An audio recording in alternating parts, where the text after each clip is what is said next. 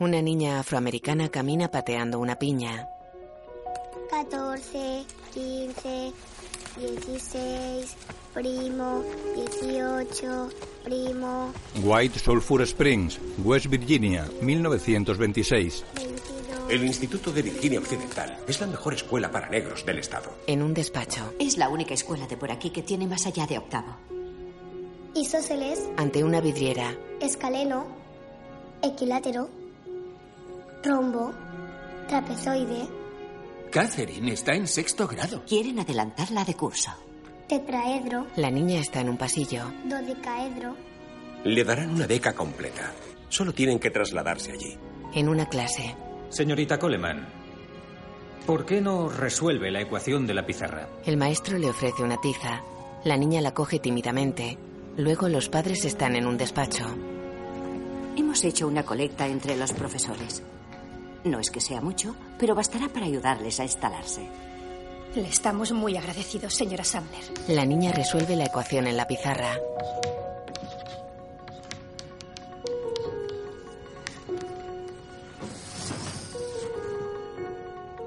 Si el producto de dos factores es cero, es evidente que alguno de los factores de dicho producto tiene ese valor.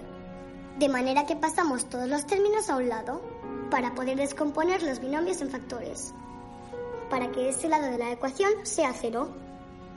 Una vez que hemos hecho eso, el resto es muy fácil. El profesor la mira impresionado. Voz en off. En todos mis años de enseñanza, nunca he visto una cabeza como la de su hija. ¡Date prisa, cielo! Tienen que hacerlo. Mamá te ayuda. Van hacia un coche. Circulan por una carretera entre campos. Voz en off. Tienen que ver hasta dónde llegan. Fox 2000 Picture presenta Un Chevrolet del 57 está parado en una carretera entre campos. Figuras ocultas. El coche tiene el capó levantado. Una mujer está de pie junto al Chevrolet. Otra está dentro y la tercera está en el suelo bajo el motor. Las tres son afroamericanas. Hampton, Virginia, 1961. Vale, intenta arrancarlo otra vez. Catherine. Mary. ¡Vamos! Catherine, baja de las nubes y arranca el maldito coche. Ya voy. La que está dentro se sienta al volante. No estoy sorda. A veces lo parece. ¡Arranco! Sí. Es el starter. Sí, no hay ninguna duda, es el starter. El starter hará que lleguemos tarde.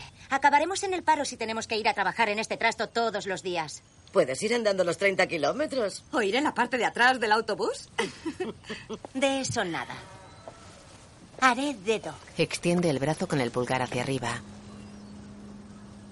Chicas, Se acerca un coche patrulla. Catherine sale del coche. No es delito que se estropee un coche. y tampoco es delito ser negra. Cierra el pico, Mary. No queremos ir a la cárcel por culpa de tu bocata. Intentaré ser buena.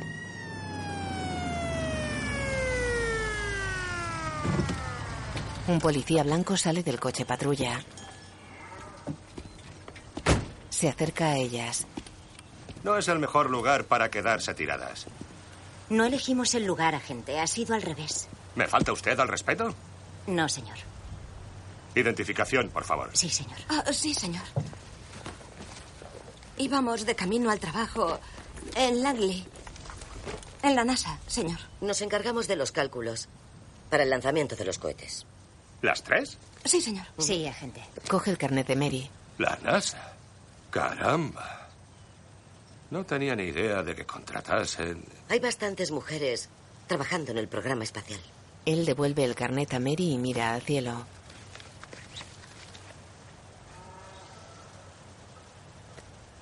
Esos puñeteros rusos nos están observando. Sputniks. ¿Habéis visto algún astronauta? ¿A los siete del Mercury? Pues claro que sí. Ah, sí, señor. Trabajamos con esos hombres codo con codo. Esos muchachos son lo mejor que tenemos. Sí. Hay que subir a un hombre antes que esos comunistas. Desde luego. Son la esperanza de este país. Eso no lo dude. Y no podremos ayudarles aquí tiradas en la carretera. Claro, claro. Eh, no sé, ¿qué necesitan? ¿Una grúa? No, gracias, creo que ya lo tengo. Dame. Solo tengo que hacerlo arrancar. Catherine le da un destornillador. Se le da muy bien esto. Uh, sí, señor. Arreglado. Bueno, lo menos que puedo hacer es escoltarlas. Imagino que llegan tarde al trabajo. Oh, no, por favor, no Eso queremos sería molestar. fantástico, agente. Muchísimas gracias. Síganme. Yo conduciré. Daos prisa antes de que cambie de opinión. Ya vamos. No te aceleres. Mary se pone al volante. Siguen al coche patrulla.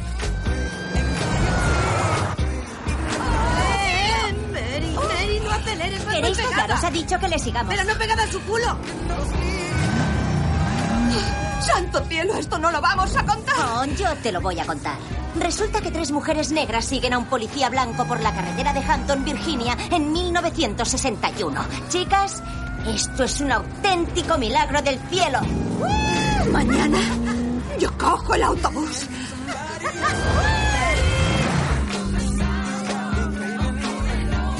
El policía se detiene cerca de un recinto vallado de la NASA. El Chevrolet de las mujeres sigue hasta el control de entrada. Un cohete se eleva hacia el cielo. Altos mandos americanos están en una sala de seguimiento. Enséñamelo. No, el punto exacto. El cohete sale de la atmósfera. Los americanos se escuchan preocupados. Ángulo de ascenso 46,56. Alcanzando los 11.900 kilómetros por hora. 118 segundos. El cohete se libera de los cuatro propulsores. La cápsula se ha separado. La cápsula se separa del cohete. Segunda fase superada. El Sputnik Coravel 4 está en órbita. Entrada orbital conseguida. Entrada rusa orbital conseguida. En un despacho. Jim Webb. Sí, señor presidente. Claro que lo sabemos. Ah, según parece, han logrado una órbita. Es posible que dos. Los americanos miran la entrevista a los rusos. Está preparada para viajar otra vez. Igual que nuestro camarada Iván. El valiente viajero espacial. Hemos demostrado que es posible la vida en el espacio. Ahora seremos los primeros en enviar a un humano. Ese maldito perro. Y ese maldito maniquí. Y sin duda lo próximo será una cabeza nuclear RDS-37 de 6 megatones cayendo en medio de Des Moines. Eso es pasarse un poco, señor. ¿Qué? Digo que... que ¿Quién que- coño que- es ese? Paul Stafford, nuestro ingeniero jefe, creo que lo que quería decir es que las especulaciones, al menos en nuestra parte de la ecuación, pueden ser un poco peligrosas. ¿Peligrosas? ¿Sabe lo que es peligroso, señor Stafford? La inacción y la indecisión. Los rusos tienen un satélite espía recorriendo el planeta sacando fotos de Dios. ¿Sabe qué? El presidente exige una respuesta inmediata, sin demoras. Alan Shepard, John Glenn, su cuñado, da igual. Llévenos ahí, Harrison. No podemos justificar un programa espacial que no envía nada al espacio. Jim Webb se marcha. En un pasillo. ¿Qué te parece, Paul? ¿Crees que has ilustrado al jefe? ¿Mm? No, no tenía pinta de estar. ¿Qué dices tú, Sam? No, creo que no. La verdad es que no se equivocaba mucho en lo que decía. Lo sabéis, ¿no? Ahora que han llegado hasta ahí, lo siguiente será una bomba. Así utilizan nuestras ideas. Miran una sala. Imagino que ellos harán lo mismo. ¿Dónde está la máquina? Está al caer, señor Harrison. Está al caer. Sí, señor. ¿Cómo se llama? Eh, Las iniciales. Ah, IBM. International Business Machines. El espacio es un negocio. Necesito un matemático. Enviaré otra solicitud, señor. Otra solicitud, válgame. ¿No hay en todo el edificio una sola persona que tenga conocimientos de geometría analítica? Eso me han dicho. Ya, Rod, por favor, dime que vamos a encontrar a alguien antes de que los rusos planten su bandera en la maldita luna. Se aleja del grupo. Tres mujeres afroamericanas llegan a un edificio.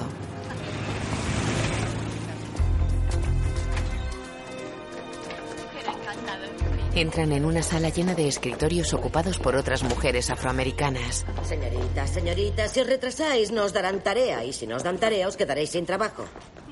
Siempre son las... Eleonor, reducción de datos, edificio 202. ¿Reducción de datos? Si lo prefieres puedes ir con las collitas de magnetoplasma dinámica. Ah, no, señora. Gracias. Me encanta la reducción de datos. Se acerca a Dorothy y coge un sobre. Mary. Presente. El prototipo del Mercury 7 ha llegado para unas pruebas. El señor Zielinski te quiere a su lado. De forma permanente. ¿Lo dices en serio? Muévete. Mary se acerca a Dorothy. Uh, gracias a Dios. Gracias a Dios. Gracias. Mary, Mary, contrólate. Vale, perdona, Dorothy. Se aleja eufórica con su sobre. Señorita Tardona, tú también apoyarás el equipo del ala este. Entra una mujer blanca. Señora Mitchell.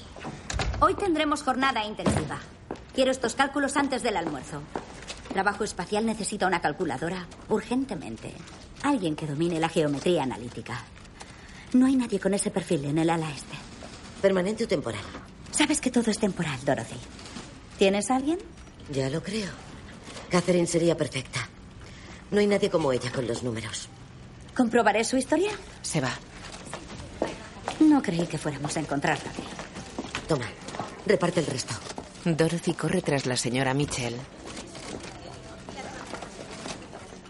Señora Mitchell, si me permite, mi solicitud para ser supervisora. No sé si todavía me tienen en cuenta para ese puesto. Ya. Bien, la respuesta oficial es no. No asignarán a nadie para la supervisión del grupo de color. ¿Puedo saber por qué? No sé por qué. No pregunté el por qué. Necesitamos una supervisora. Desde que enfermó la señora Jansen no hay nadie. De eso hace ya un año. Las cosas funcionan bien como están. Yo me encargo del trabajo de una supervisora. Bueno, así funciona la NASA. Es rápida con los cohetes y lenta con los ascensos. Calculen esas trayectorias. Las necesitamos para la prueba del Redstone. La señora Mitchell se aleja seguida por su ayudante. Dorothy vuelve abatida a su sala. Mary camina por instalaciones industriales. Recorre un pasillo. Llega a una sala con una cápsula suspendida del techo. Varios hombres miran detrás de unos ventanales. Mary observa embobada la cápsula. La toca.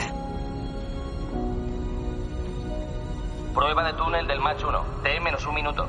Mary se aleja de la cápsula. Mete el tacón en una rejilla del suelo y se queda trabada.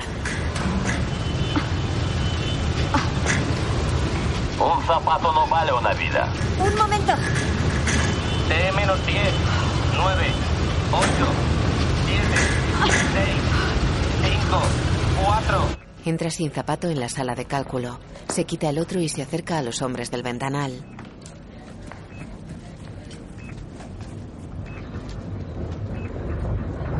Un chorro de humo blanco a presión impacta contra la cápsula.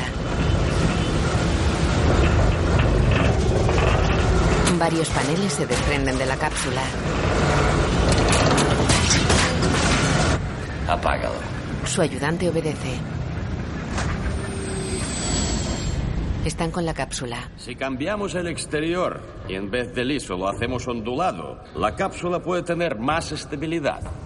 Pero con la fricción de la entrada en la atmósfera, la erosión de la carcasa se produce en la parte posterior al lado de los aceleradores. ¿Conclusión? Mary observa la cápsula. La zona de los aceleradores es la que más se calienta. Y debemos añadir el calor de la reentrada. La fijación sufre. Habría que considerar otro tipo de cierre sin tornillos. Sí. Sí.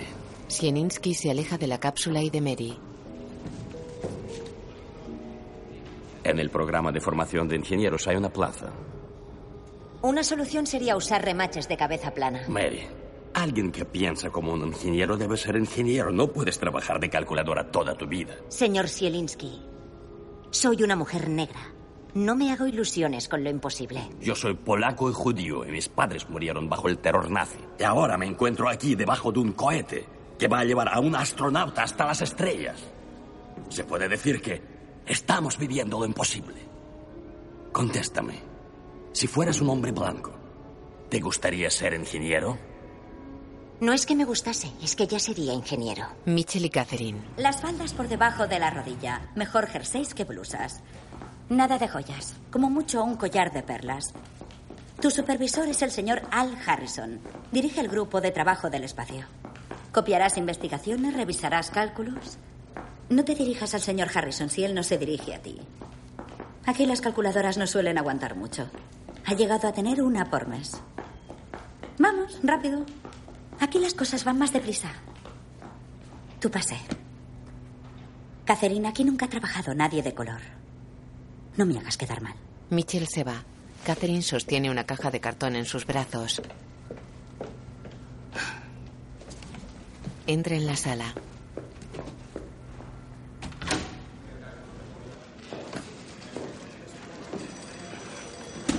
Mira asombrada a su alrededor. Un hombre coloca una papelera sobre la caja de Catherine. Anoche no lo vaciaron. Lo siento, yo no soy de la limpieza. Todos los hombres la miran. Ruth es la única mujer en la sala. Catherine deja la papelera en el suelo y se acerca a la mujer.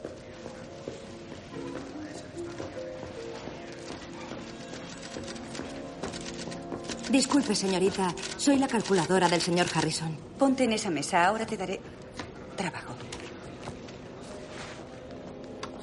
El señor Harrison no te va a recibir con los brazos abiertos.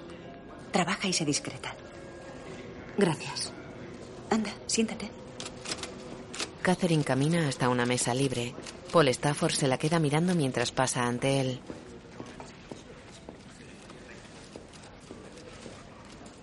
Paul, ¿por qué aún se desprenden placas del escudo térmico? Ah, trabajamos con un prototipo de la cápsula. El real es tres veces más Eso grande. lo sé. ¿no? ¿Y qué hacemos con ese ventilador de un millón de dólares? ¿Lo apagamos? No creo que lo... Car, era una broma. Paul, si el escudo se desprende, ¿qué le pasará al astronauta? Lo sé. Pues habrá que solucionarlo, ¿no? Sí, señor, estamos en ello. Ruth, ¿cómo está el tema de la calculadora? Se encuentra detrás de usted, señor. Harrison gira y mira a Catherine. ¿Y ella sabe de geometría analítica? Por supuesto. Y también sabe hablar. Sí sé, señor. ¿Cuál de las dos? Ambas. Geometría y hablar. Ruth, dámelos. Ruth le acerca unos papeles.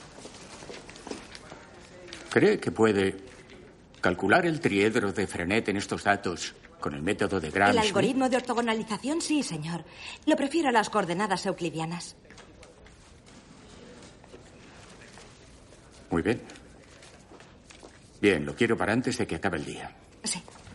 También revisará los números del señor Stafford de vez en cuando y los de otros miembros de esta planta. Yo, yo puedo encargarme de eso. Seguro que sí, Paul, igual que el resto, pero de haber sido así, las placas del escudo no estarían volando, ¿verdad?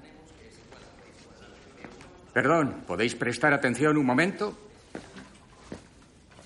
Gracias. Quiero. Quiero que tengáis claro que en 15 días los siete del Mercury vendrán aquí a entrenarse y estoy plenamente convencido de que van a hacer preguntas sobre nuestro trabajo.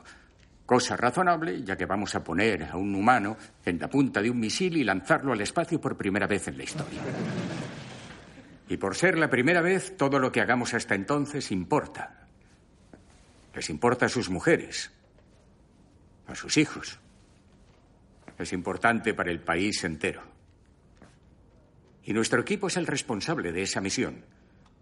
Los científicos e ingenieros más brillantes de este país no pondrán objeción a que les revisen su trabajo, ¿no, Paul? No, señor. Bien, pues digamos todos amén. Amén. Amén. Bien. Harrison se va.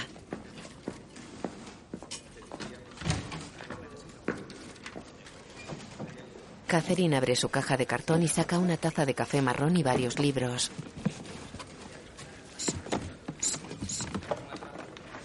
Pone la caja a su lado en el suelo. Paul Stafford tacha con rotulador negro varios renglones de su informe. Catherine y él se miran serios. Él cierra su informe y lo deja en la mesa de ella. Mis cálculos son exactos. Lo revisaré, señor. No se preocupe. Coge los informes y los abre. Mira sorprendida los tachones. Ah, no me será posible. Trabaja sobre re- lo que veas. El resto es clasificado. No tienes acceso. Se aleja de ella. Catherine mira el reloj.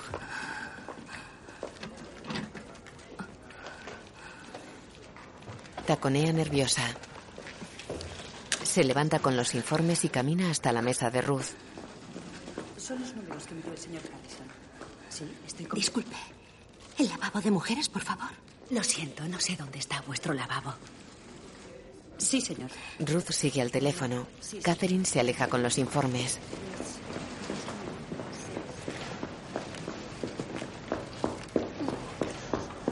Se va de la sala de cálculo. Corre por los pasillos. Se le cae un informe. Se agacha a recogerlo mirando a las mujeres que salen de un cuarto de baño. Se va en sentido contrario. Sale del edificio y se aleja corriendo.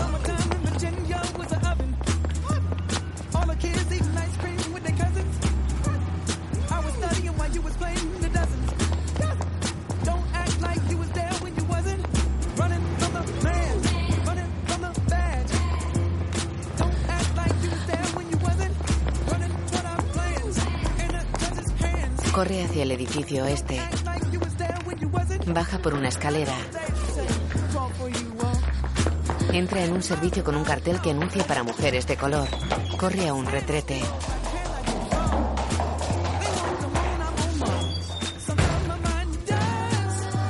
Se sienta en la taza y deja los informes en el suelo. Los revisa.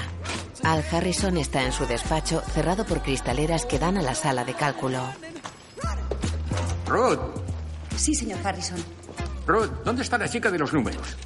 En su descanso. ¿No hay descansos? Catherine sale corriendo del servicio para mujeres de color.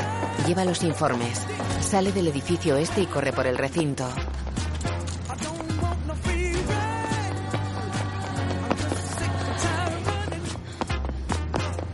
Llega al edificio principal. Corre por un pasillo. Entra en la sala de cálculo y corre a su mesa. Ruth se acerca con más informes. Favor, ¿dónde estabas? ¿Ya has acabado? Casi. Dijo que era para antes de que acabara el día. Aquí eso significa para ayer. Necesito esos primero. Quiere estos primero. Vale, vamos. Abre los informes de Ruth. Paul la mira receloso. Catherine se levanta de su mesa con la taza de café. Camina hasta la cafetera.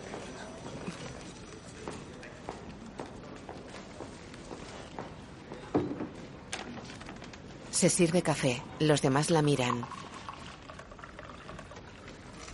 Los empleados se miran entre ellos sorprendidos y ofendidos. Catherine se percata de sus miradas.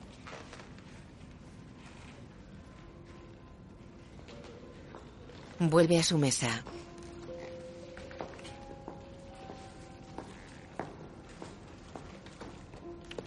Se sienta y bebe de su taza.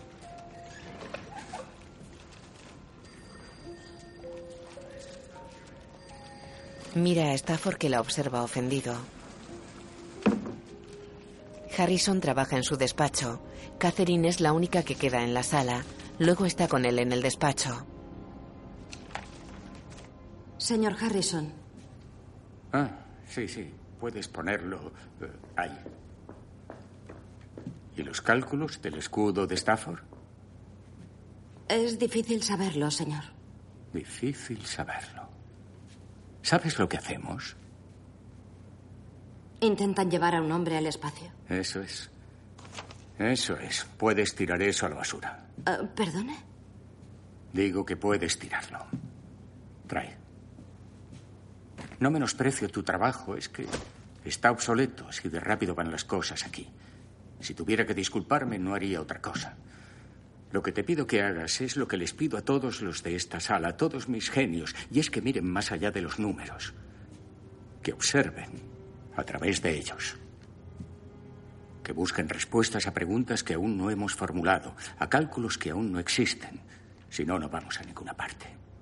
Vamos, que no despegaremos, que no volaremos al espacio ni orbitaremos la Tierra, menos aún tocaremos la Luna. Y en mi cabeza, en mi cabeza yo ya estoy allí.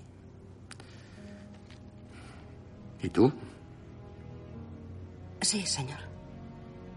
Bien. No quiero otra chica lista con una máquina de sumar. ¿Puedo irme, señor? Sí. Sí, claro, puedes irte. Sí, puedes irte. Ella sale del despacho. Baja por la escalera hasta la sala y la cruza.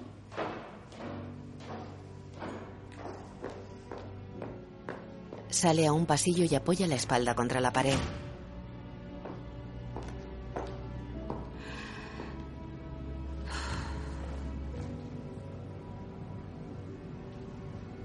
En el exterior se fija en Dorothy y Mary de pie junto al Chevrolet azul celeste y techo blanco. Camina hacia ellas. Es de noche. Llevamos horas esperando. La próxima vez coges el bus. Está de mal humor. Suben al coche. El aparcamiento está vacío. Salen de las instalaciones. Conduce Dorothy. Mary apoya los pies en el salpicadero. No he llegado tarde ni un solo día en diez años. No me he puesto enferma. No me he quejado. He cumplido con mi trabajo y lo he hecho siempre bien. No es justo, eso es cierto. Lo que no es justo es tener la responsabilidad de una supervisora, pero no el título ni el sueldo. Mm. Yo veo cómo progresáis. No me interpretéis mal. Cualquier avance es un paso adelante para todas. Sin embargo, yo no avanzo. Si te digo la verdad, Dorothy, yo no sé si duraré mucho en esa sala. Volveré con vosotras en una semana. O a lo mejor me echan a la calle. Ah, por favor. Eres mejor con los números que cualquiera de los que están dentro. Solo tienes que mover ese lápiz tan rápido como tu cerebro. Y tú, un poco de respeto. Baja los pies de ahí, por favor. No estás en tu casa. Mary se recoloca en el asiento. Que parezco una supervisora. Sí, vieja y muy gruñona. Autoridad no te falta, está claro. Cuidadito con la señora Bogan. Sube esa música.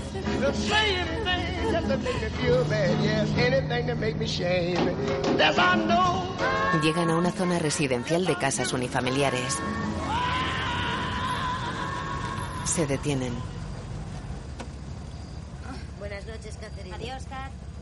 Buenas noches, chicas. Adiós. Nos vemos mañana. Catherine camina hacia su casa. Entra.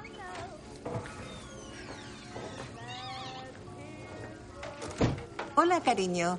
Hola, mamá. En la cocina. Estaba a punto de llamar a la Guardia Nacional. Perdona, mamá. Tengo un destino nuevo. Oh, Grupo de trabajo del espacio. válgame. Eso suena importante. ¿Es un ascenso? Digamos que un ascenso pequeño. ¿Pero tú quieres ese trabajo? Creo que sí. Es un reto, pero... Hija, no hay nada que tú no puedas hacer. Gracias, mamá. ¿Están ya dormidas? No, fijen que lo están. Pues lo fingen muy mal. Voy. Gracias, mamá. Te quiero. Es mi cama. Volverá la vuestra. Yo soy la mayor. ¡Quites! ¡Quietas! ¿Qué hacéis? Mamá, no es justo que Joylet duerma en esta cama sola porque sea la mayor. Pues sí que es justo. No lo es. Sí lo es. Constance, Cathy, sentaos. Se sienta en una cama frente a las niñas. Mirad, entiendo que queráis haceros mayores y tener vuestro espacio. Así que la que duerma en esa cama en lugar de vuestra hermana tendrá que sacar la basura, fregar los platos y hacer todo lo que hace Joylet. Da igual, yo estoy aquí mejor. No me importa compartirla con ella. Muy bien. No quiero volver a casa y encontraros como hoy, ¿entendido? Teníais que estar dormidas hace ya un buen rato. Queríamos darte las buenas noches. Llevas fuera de casa 300 horas. Lo sé, ahora trabajo a jornada completa, ya os lo conté. Tengo que hacer de mamá y de papá. Echo de menos a vuestro padre tanto como a vosotras. Está con los angelitos. Sí, está con los angelitos. Y cuida de nosotras. Sí, constantemente, ¿de acuerdo? Por eso todas tenemos que ser fuertes, ¿entendido? Sí, mamá. Sí, mamá. Ahora a descansar las tres. Mamá, ¿Sí, mi amor? ¿los rusos se preparan para atacarnos? ¿De dónde has sacado eso? Hoy en el cole nos hemos escondido debajo de los pupitres. Eso, cielo, era solo un simulacro. Eso significa que practicáis medidas de seguridad solo por si pasa algo. La verdad es que no sabemos qué hacen ahí arriba. ¿Tú vas a ir al espacio? No, amor mío, pero haré todo lo que pueda para ayudar a que vayan esos hombres tan valientes. Eso sí. Tú podrías volar al espacio si quisieras, mamá. Podrías ser astronauta. ¿Lo has hecho tú? Sí, mamá. Esa soy yo. ¿Lo has visto?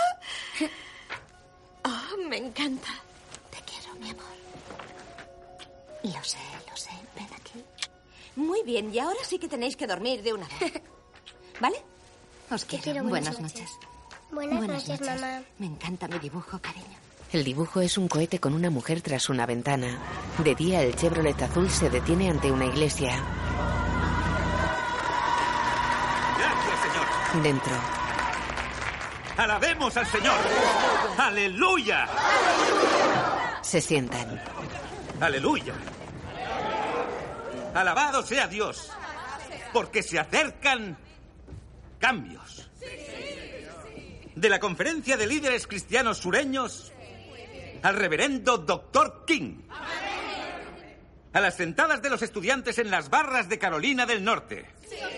Su fe en nosotros no tiene límites. El buen Dios hasta tiene a nuestras mujeres trabajando en un cohete espacial. Y tenemos guardias nacionales que defienden nuestra libertad. Felicitemos al coronel Jim Johnson. Ha vuelto a casa por la gracia de Dios para mandar una unidad de la Guardia Nacional aquí en Hampton. Digamos todos juntos, aleluya. Celebran un picnic en los jardines que rodean la iglesia. No lo entiendo. Senci- sencillamente no lo entiendo. No quiero hablar del tema ahora, ¿de acuerdo? ¿Una, ¿Una mujer ingeniero? Una mujer ingeniero. Somos negros, cariño, entiéndelo. Es imposible. Allí las cosas no son así. La libertad no se mendiga. La libertad no se concede a los oprimidos. Hay, que exigirla, cogerla. A mí no me vengas con esas frases. Hay más de una forma de conseguir un objetivo. Yo no quiero verdura. Eh, ¿qué es eso de interrumpir? Ten, prueba un poco de esto. Y también verdura. Los niños tienen que comer verdura. Lo sabrías si estuvieras más en casa. Tómatelo con calma, Levi Jackson, si no quieres que esta mujer te diga cuatro cosas delante de todo el mundo. Yo solo te digo que andes con mucho ojo. No quiero que te hagan daño. La NASA nunca os ha dado lo que os merecéis. Aunque saques un título, eso no va a cambiar las cosas. Los derechos civiles no son gratis. Él se aleja de la mesa. Yo tampoco quiero verdura. Nada de pamplinas. Si tu hermano lo come, tú también. He oído que va a vivir por esta zona. Ah, sí. Me alegro mucho por él. Catherine, ya estás yendo a hablar con él. Ese coronel Jim es una perita en dulce. Ya lo creo. Es alto, fuerte y sabe mandar. Y seguro que es así de día y de noche. Mary, es el día del Señor. Un poco de decencia, te lo ruego. No quiero. Mm, creo que está sonriendo en esta dirección. A ti. La verdad es que sí, es cierto. No voy a devolverle la sonrisa. No seas niña, si se te escapa la sonrisa. Eso no es verdad. Mary le hace señas. Aquí viene. ¿Y por qué iba a venir? Porque Mary le hace señas. No, no estoy preparada. Demasiado tarde, arréglate. Hola, coronel. Soy Dorothy Bogan. Ella es Mary Jackson. Me parece que ya conoce a su marido. Sí, es un placer conocerla. Y esta es Catherine Gobel. Catherine no está casada porque es viuda y tiene tres niñas preciosas, muy educadas. Todos decimos que son unos angelitos. Dorothy, ¿un trozo de pastel? Me encantaría. Disculpe. Ya tienes un trozo de pastel, Dorothy. Dorothy y Mary se van. Estaba preparando tres platos para mis niñas. ¿Me Voy a... Claro. Ah, un poco de Macedonia. Pasean juntos. El pastor dijo que trabajaba en la NASA. Sí. ¿Qué es lo que hace? Bueno, hacemos cálculos matemáticos que garanticen el despegue y el aterrizaje del programa espacial. Parece complicado. Sí que lo es. Y dejan que las mujeres hagan la... No quería decir eso. ¿Y qué quería decir? Es que me sorprende que algo tan delicado. Señor Johnson. Si me permite, creo que es mejor que se calle. No pretendía faltarle. Por si no lo sabía, le informo de que yo fui la primera mujer negra que estudió en la Universidad de Virginia. Cada día realizo el análisis de los niveles del manómetro del desplazamiento del aire, la fricción y la velocidad. Por otra parte, realizo más de 10.000 cálculos de cosenos, raíces cuadradas y ahora de geometría analítica. A mano. En el grupo de calculadoras del ala oeste hay 20 mujeres negras brillantes y muy capaces, y estamos orgullosas de servir a nuestro país. Así que sí, dejan trabajar a mujeres en la NASA, señor Johnson. Y la razón no es porque llevemos faldas, es porque llevamos gafas. Se toca las suyas. Muy buenos días. Le da la espalda y se aleja. Los empleados de la NASA están ante un hangar. Tres jeeps se acercan a ellos. Cámaras de cine y de televisión graban el evento. Al Harrison recibe a los ocupantes que bajan de los vehículos. Scott, bienvenido al Langley. Bienvenido al Langley. Es un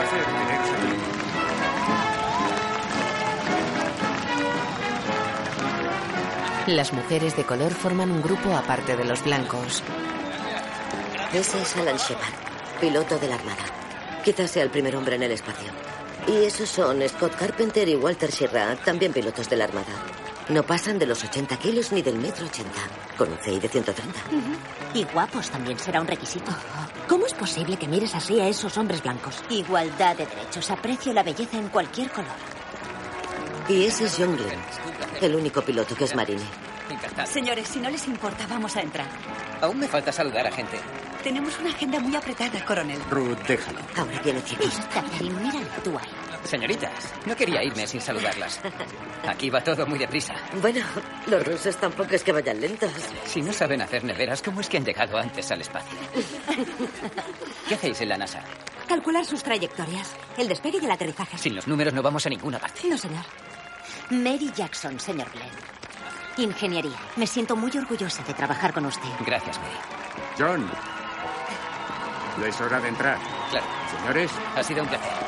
Gracias, coronel. Que Dios les bendiga. Los astronautas siguen a Harrison al hangar. En la sala, Catherine se acerca a la cafetera. Hay otra más pequeña con el cartel color al lado de la habitual. Ella la mira resignada y se sirve de ella.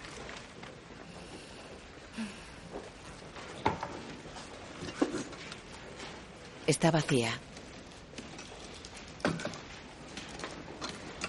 Catherine sonríe irónica y desenchufa la cafetera.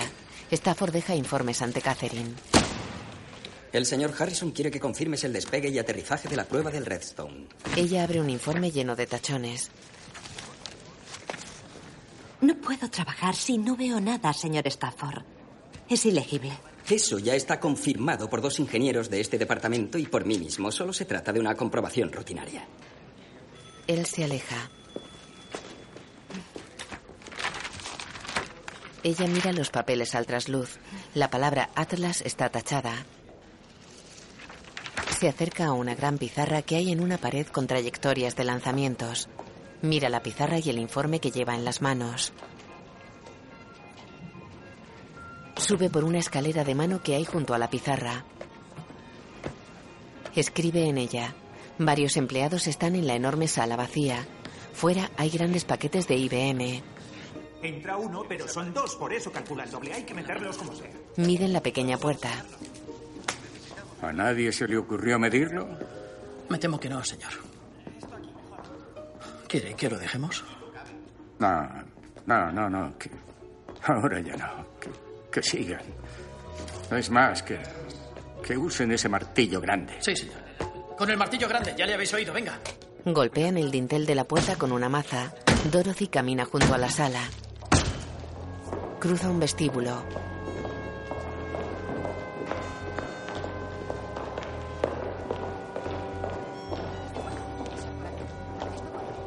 Entra en un despacho hasta la mesa de Mitchell.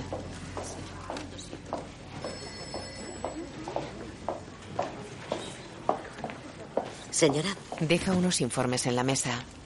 El ordenanza puede traer tus cosas, Dorothy. Tú tienes que trabajar, no estar de paseo. Ah, no, no se preocupe, es mi pausa de descanso. Puesto que ya has hecho el viaje, puedes llevarte todo ese montón de ahí. Claro, señora Mitchell. ¿Quieres algo más? Sí, señora. ¿Sabe usted qué hacen en el edificio de tecnología? Se llama IBM. Un ordenador central. Según parece, hace nuestros cálculos con gran rapidez. Mm. Eso es bueno para la NASA. Mitchell afirma. Corre, mejor si lo llevas de un solo viaje. Dorothy carga las cajas en un carro.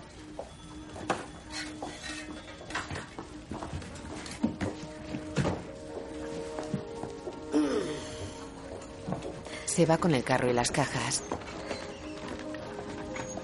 Disculpe. Catherine tiene una ecuación escrita en la pizarra. Dibuja un sistema de ejes y una parábola partiendo del 0-0. Órbita del Atlas a 3.059 kilómetros. Dibuja otra parábola inferior como la órbita del Redstone. Corre fuera de los edificios.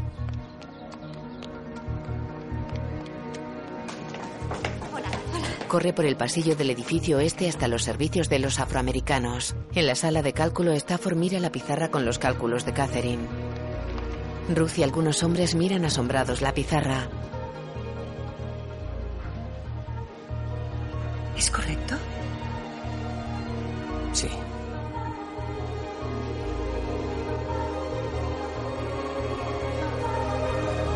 ¿Quién ha hecho eso?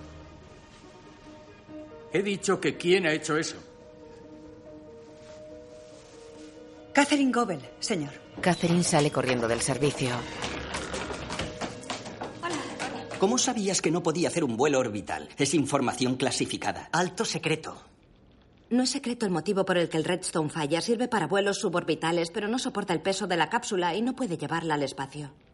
Los números no mienten. ¿Y has deducido todo eso con esto? Mira los informes tachados. La mitad está tachado.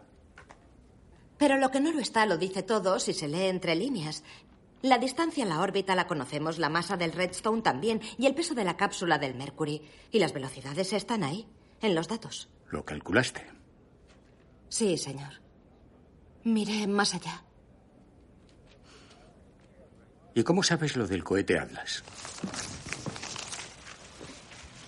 Eso no son números. Y los datos no están ahí. Como te han dicho, es secreto.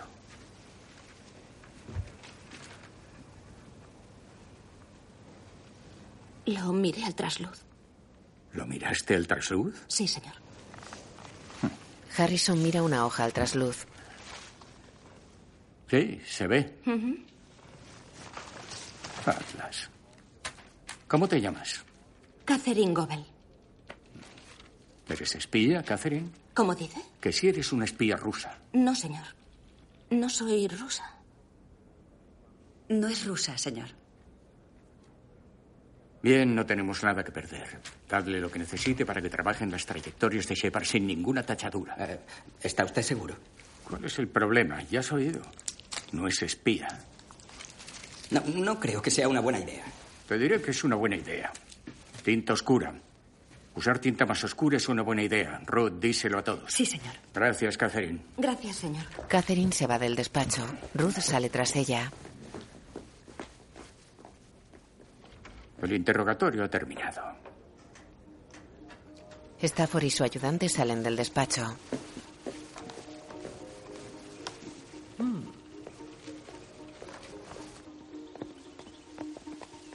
Catherine, Dorothy y Mary están en el comedor para personas de color del edificio oeste. Vas a llegar a la luna y a volver con esto. Ya, pero no al baño. Por lo menos saben lo que estás haciendo. Pronto eso dará igual.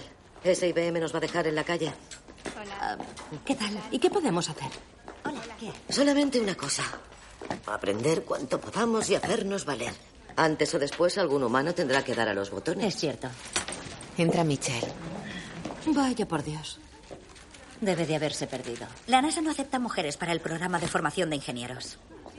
Esa plaza, señora, está disponible para cualquier candidato cualificado. Pero resulta que no tienes los requisitos académicos. Resulta que soy licenciada en matemáticas y en física, igual que la mayoría de ingenieros de aquí. Ya, bueno, también pedimos cursos de posgrado en la Universidad de Virginia. Está en el manual de los empleados. Léelo. Está en el apéndice. Cada vez que podemos dar un paso adelante nos ponen obstáculos. Yo cumplo las normas establecidas y espero que todas mis empleadas las cumplan también. Aquí no se hacen excepciones para nadie. Deberíais agradecer que tenéis trabajo.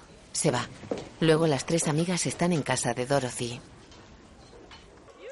Para aquellos que no puedan asistir a clase en la Universidad de Virginia, ponemos a su disposición cursos de posgrado en el Instituto de Hampton. Eso también es solo para blancos. Virginia hace caso omiso del caso Brown contra la Junta de Educación. Están completamente en contra de que una mujer de color vaya a clase a una escuela de blancos. Vaya. Tienes toda la razón. ¿Eso es todo lo que vais a decir? No estoy dispuesta a escuchar todo el santo día cómo te quejas. Estamos jugando a las cartas. Ve a juicio, lucha por lo que quieres, pero no te quejes. Se va. ¿Yo me he quejado? Llevas días así. Chicas, Muestra un tarro. basta de hablar de trabajo. Ya estamos tardando. Catherine. Vamos. Oh, no. Ahora ¿Tú mismo. no? Era justo lo que necesitaba. Gracias. Baila y bebe. No le sirvas más, Catherine. Ya no puedo, se lo ha bebido todo. Oíd, estoy bien. No he estado mejor en toda mi vida. Lo que estás es como una cuba. Vamos, anda, venid a bailar. Vamos, Kat, a bailar. Anda, baila con ella. Vamos, ven aquí. Escondes. Vamos a enseñarte a bailar. Vale, despacio. Te enseñaremos a atraer a un hombre. Despacio, despacio. Tienes que aprender a bailar. Despacio. Y giramos. Eso es.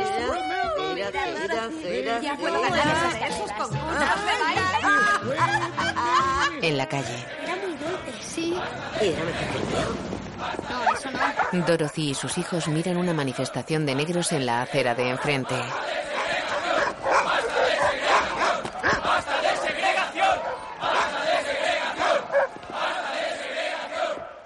No os quedéis mirando, no queremos problemas. Vamos. Un hombre se acerca a un surtidor de agua para negros. Una mujer blanca retira a su hija del surtidor para blancos. Dorothy y sus hijos están en una biblioteca. No importa. Seguro que fueron ellos. ¿Y cómo sigue? Una mujer blanca se fija en Dorothy. Coge un trozo de... Oiga, aquí no queremos tener líos. No he venido a buscar líos. ¿Y qué ha venido a buscar? ¿Un libro? Ya tiene libros en la sección de color. Allí no está el que estoy buscando. Lo siento, pero eso es lo que hay. Un vigilante sale con Dorothy. Ya conoce las normas. No les ponga la mano encima. No los toque. Que tenga un buen día. Dorothy y sus hijos se van. Van en la parte de atrás de un autobús. Separación e igualdad son cosas distintas. Que existan no significa que esté bien. ¿Entendido? Sí, mamá. Haz lo que debes y no te equivocarás.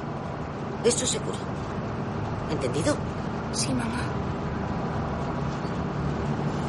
Ella saca del bolso un libro de lenguaje Fortran. ¿Has cogido el libro, mamá? Yo pago mis impuestos. Con ellos se paga lo que hay en la biblioteca. Cogemos algo que ya hemos pagado.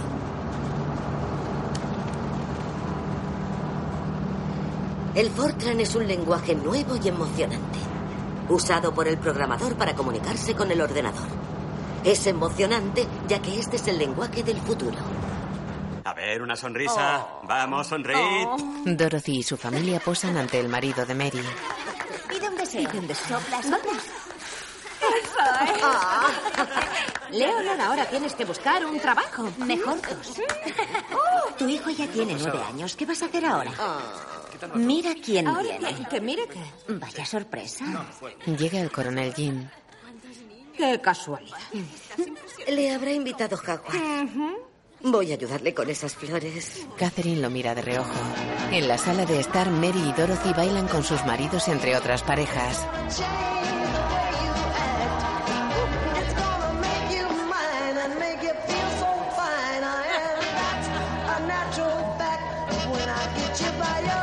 El coronel está solo en un rincón.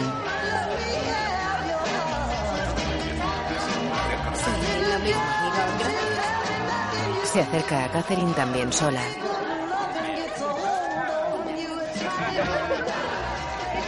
Le debería pedir disculpas. ¿Y eso es todo? ¿Se las puedo pedir bailando? Le ofrece la mano. Catherine la mira y queda impasible. Él la retira. Ella le ofrece su mano. Él la agarra y bailan. Me temo que el otro día me expresé mal, señora Cobel. Llevo mucho tiempo fuera y sin duda falta práctica. Y espero que me permita empezar de nuevo. La cuestión es que querría conocerla mejor. Es usted un duro hueso de roer. Aún no ha dicho que lo siente. Cierto. Sí. Lo siento, Catherine, ¿Por qué, Jim? por menospreciarte. Mm. Y a todas las mujeres como tú. Aunque no creo que haya muchas. Continúa practicando, sigue. Interrumpimos este programa musical con noticias de última hora. La agencia de noticias soviética ha anunciado que el cosmonauta ruso Yuri Gagarin se ha convertido en el primer hombre del espacio. Gagarin ha completado una órbita completa alrededor del planeta en 108 minutos. Sigan con nosotros y les daremos más detalles según nos vayan llegando. Bueno, nos han pasado por encima, ¿no? El cohete Vostok 1 ha puesto en órbita la cápsula 3K del astronauta soviético Gagarin a las 6.07 UTC. La reentrada en el espacio aéreo ruso se produjo a las 7.55 UTC. Es la prueba concluyente de que el hombre puede sobrevivir a un vuelo espacial orbital. A Gagarin le ha sido concedida la orden de ley y la estrella Nos han metido. de manos del presidente Adelante. Hay que aprender a volar en el espacio. El título de ser el primer astronauta soviético y ya ha sido proclamado héroe nacional. El día de hoy supone un triunfo sin precedentes para el programa espacial ruso y una gran derrota para América en la carrera por el espacio. Os agradezco que os hayáis quedado. Sé que es tarde y después de lo que hemos visto imagino que todos tendréis ganas de iros a casa. Pero antes quiero haceros una pregunta. La misma que me he estado haciendo mientras venía hacia aquí y es... ¿Cómo narices podemos ser segundos en una carrera de dos? ¿Respuestas? Paul. Creo que Glenn ha sido muy claro, han trabajado más y mejor. Y si comparto esa opinión es porque me niego a creer que los rusos sean más listos o que tengan mejor tecnología o que estén más motivados. No sé, ¿es posible? ¿Es posible que esto sea más importante para ellos? Tenemos la oportunidad de hacer historia. No se trata de un viaje de placer. Acabo de ver siete caras que dudan de que podamos lograrlo. Está en nuestra mano. Así que a partir de ahora hay dos cosas que debéis saber. Una, que haremos muchas horas, trabajaremos hasta tarde, haceos a la idea. Y dos, no esperéis que vuestro sueldo refleje las horas extras necesarias para adelantar a esos cabrones. A los que no lo acepten les diré que lo comprendo y les agradeceré su trabajo. A todos los demás, os sugiero que llaméis a vuestra esposa y se lo expliquéis. Yo seré el primero. Todos los ingenieros salen del despacho de Harrison. Catherine y Ruth están con ellos. Cada uno va a su mesa. Harrison está al teléfono.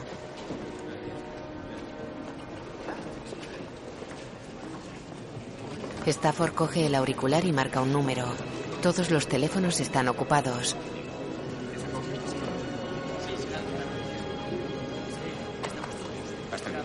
El hombre que está frente a Catherine le pasa el teléfono. Ella descuelga y marca.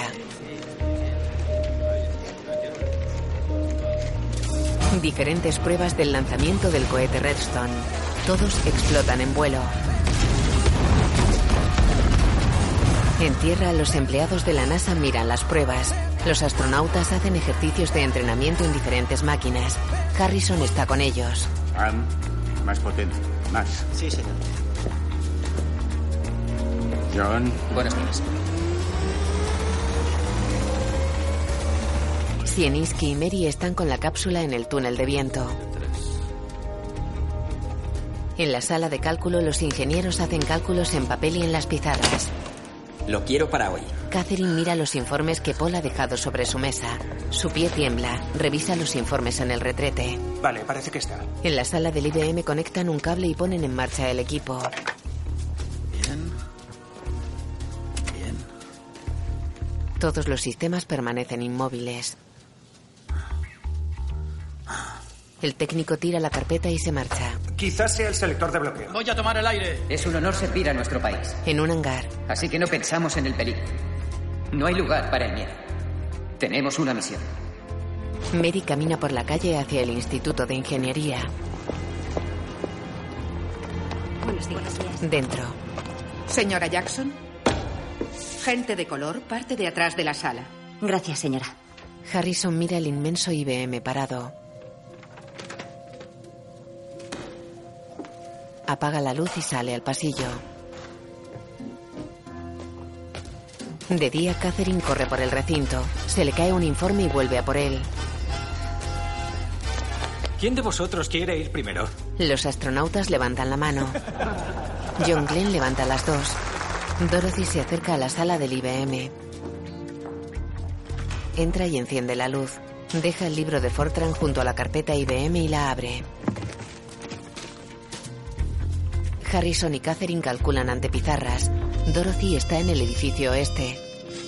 El sistema de proceso de datos 7090 de IBM tiene capacidad para resolver unas 24.000 multiplicaciones por segundo. Válgame Dios, eso sí que es rapidez. No lo harán funcionar. Ah, al final lo conseguirán y entonces tendremos que saber programarlo. ¿O queréis quedaros sin trabajo? No, Mary camina hacia la cápsula en el túnel de viento. Señor Z, ya tengo cita en el juzgado. Dorothy está ante el IBM. Lo usa como unidad de almacenamiento de alta velocidad, un dispositivo que guarda la información. Mm. Tienes cerebro. Eso lo hace más fácil. Se acerca a los paneles. Eso está mal colocado. Recoloca el cable de contacto. El monitor se pone en marcha. Chica lista. Llueve en la sala de cálculo. Ruth. Sí, señor. Con cabo cañaveral. Hay que actualizar la trayectoria de Shepard. La mesa de Catherine está vacía. Joder. ¿Dónde está? Catherine cruza el recinto bajo la lluvia.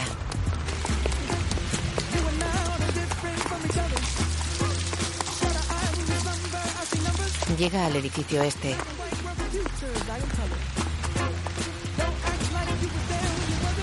Sale del retrete. Va empapada. Deja los informes sobre los lavabos y se lava las manos.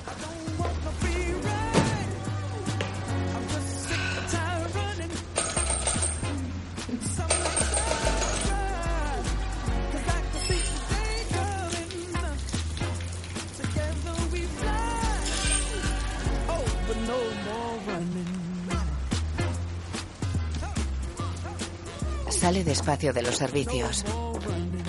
Corre por el recinto bajo la lluvia. Entra empapada en la sala de cálculo. ¿Dónde te has metido? Nunca estás cuando necesito que estés y no me lo estoy inventando. ¿A dónde vas todos los días? Al lavabo, señor. Al lavabo. ¿Al maldito lavabo? ¿40 minutos al día? ¿Qué haces allí? Vamos contra el reloj. Tengo mucha fe en ti. No hay lavabos para mí aquí. ¿Qué significa que no hay lavabos para Que ti? no hay ningún lavabo. La gente de color no tenemos lavabos en este edificio. Ni en ningún edificio salvo en el ala oeste que está a un kilómetro. ¿Sabía eso? Tengo que ir hasta Tombuctú para hacer mis necesidades. Y no tengo derecho a usar las bicicletas. ¿Qué le parece, señor Harrison? Mi uniforme, falda por debajo de las rodillas, llevar tacones y un sencillo collar de perlas. Pues yo no tengo perlas. A los de color no nos pagan lo suficiente para comprar perlas. Y trabajo igual que un perro día y noche. A base de tomar café de una cafetera que ninguno quiere tocar.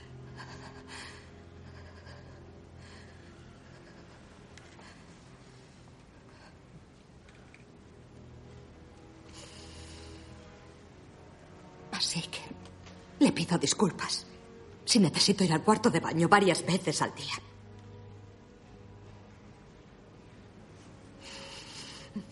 Coge su bolso y se va.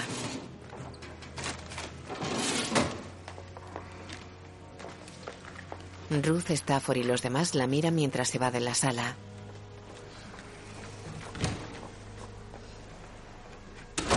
Harrison se acerca a las cafeteras.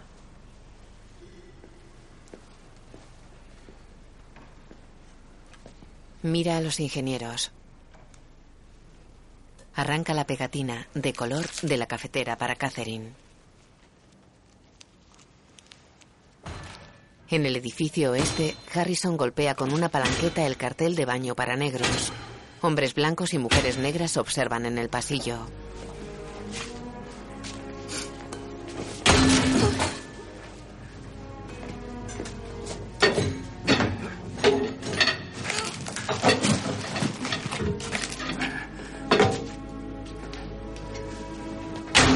El cartel cae al suelo. Ya está.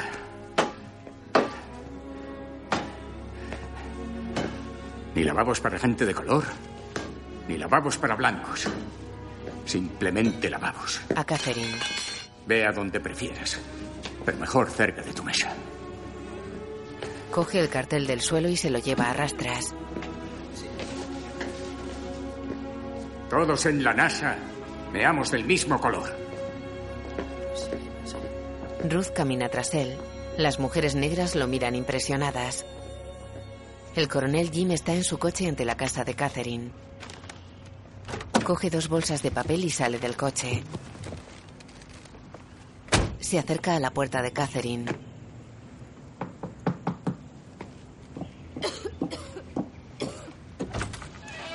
Me han dicho que tienes gripe. Una sopa te sentará bien. Y también a las niñas. Anda, pasa.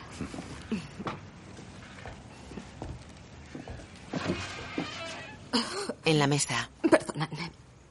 Bien, niñas, hay que bendecir. Baja la cabeza. Jim le ofrece su mano. Señor, gracias por estos alimentos. Te rogamos que los bendigas y a todos los que nos sentamos a esta mesa. Te lo pedimos de todo corazón. Amén.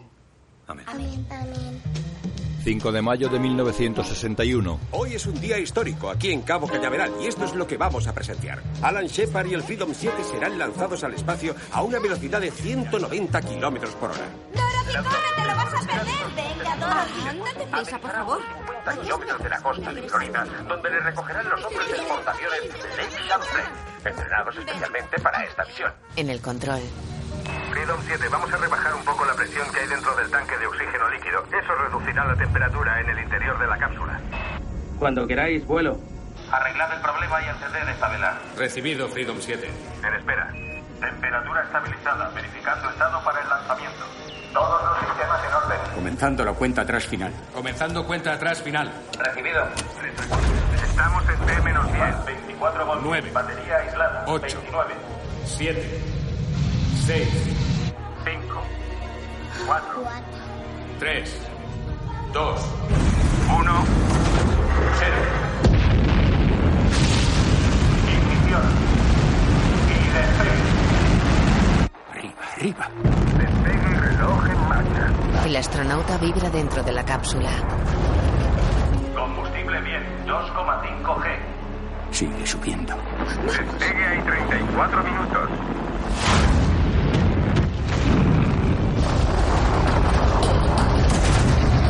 La parte inferior del cohete se separa.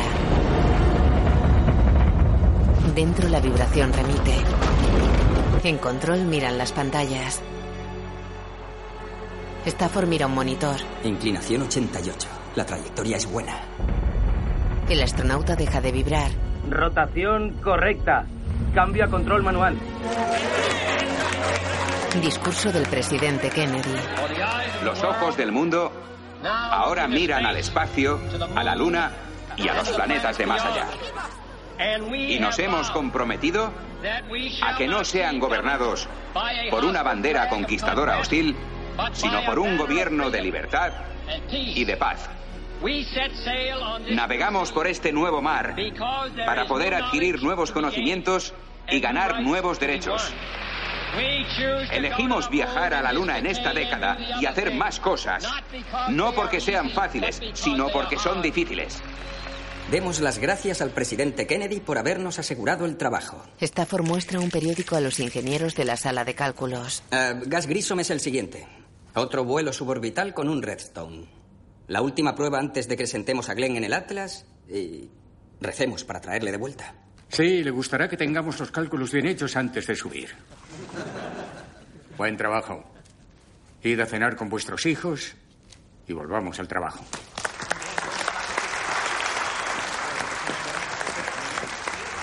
Catherine va en el descapotable que conduce el coronel. Circulan por una carretera entre campos vallados. Look what you've done to me. What you've done to me. You make me behave like I wouldn't ever. I know you're De noche ambos friegan platos en la cocina.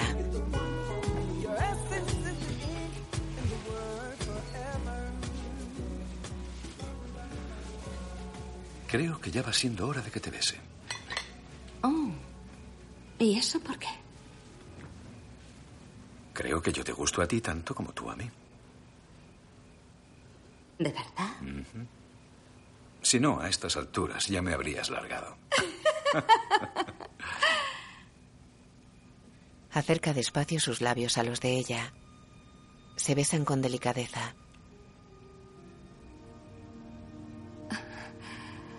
Hacía mucho tiempo que no besaba a un hombre.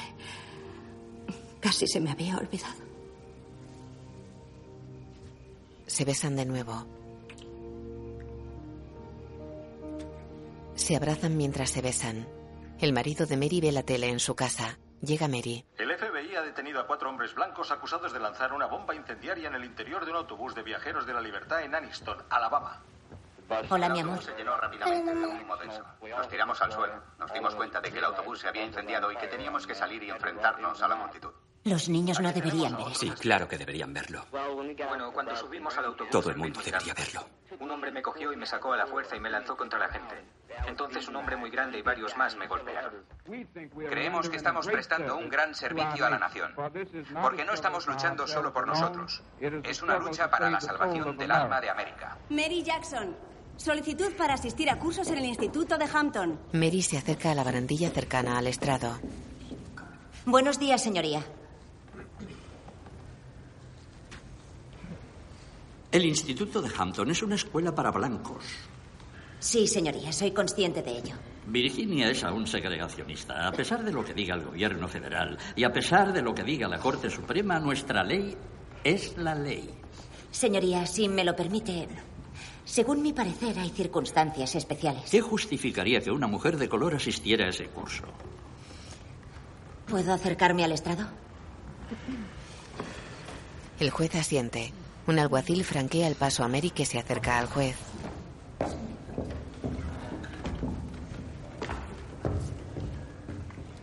Señoría, usted más que nadie debería entender la importancia de ser el primero.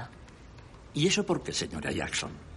Porque usted fue el primero en su familia en servir a las Fuerzas Armadas, en la Armada Americana, el primero en estudiar en la universidad, George Mason, y el primer juez del Estado en ser reelegido por tres gobernadores consecutivos. Veo que se ha estado informando. Sí, señor. ¿Cuál es su argumento? Mi argumento, señoría, es, ninguna mujer negra del estado de Virginia ha asistido nunca a una escuela para blancos. Es algo insólito. Sí, insólito. Y antes de que Alan Shepard se subiera a un cohete, ningún americano había ido al espacio. Y a partir de ahora siempre será recordado como aquel militar de New Hampshire en ser el primero en tocar las estrellas. Y yo, señor, pretendo ser ingeniera de la NASA. Pero no puedo serlo sin asistir a clase en un instituto para blancos. Y no puedo cambiar el color de mi piel. Así que no tengo otra opción que ser la primera. Y es algo que no puedo hacer sin usted. Señoría, de todos los casos que va a escuchar hoy, ¿cuál de ellos se recordará dentro de 100 años? ¿Cuál le convertirá a usted en el primero? Señora.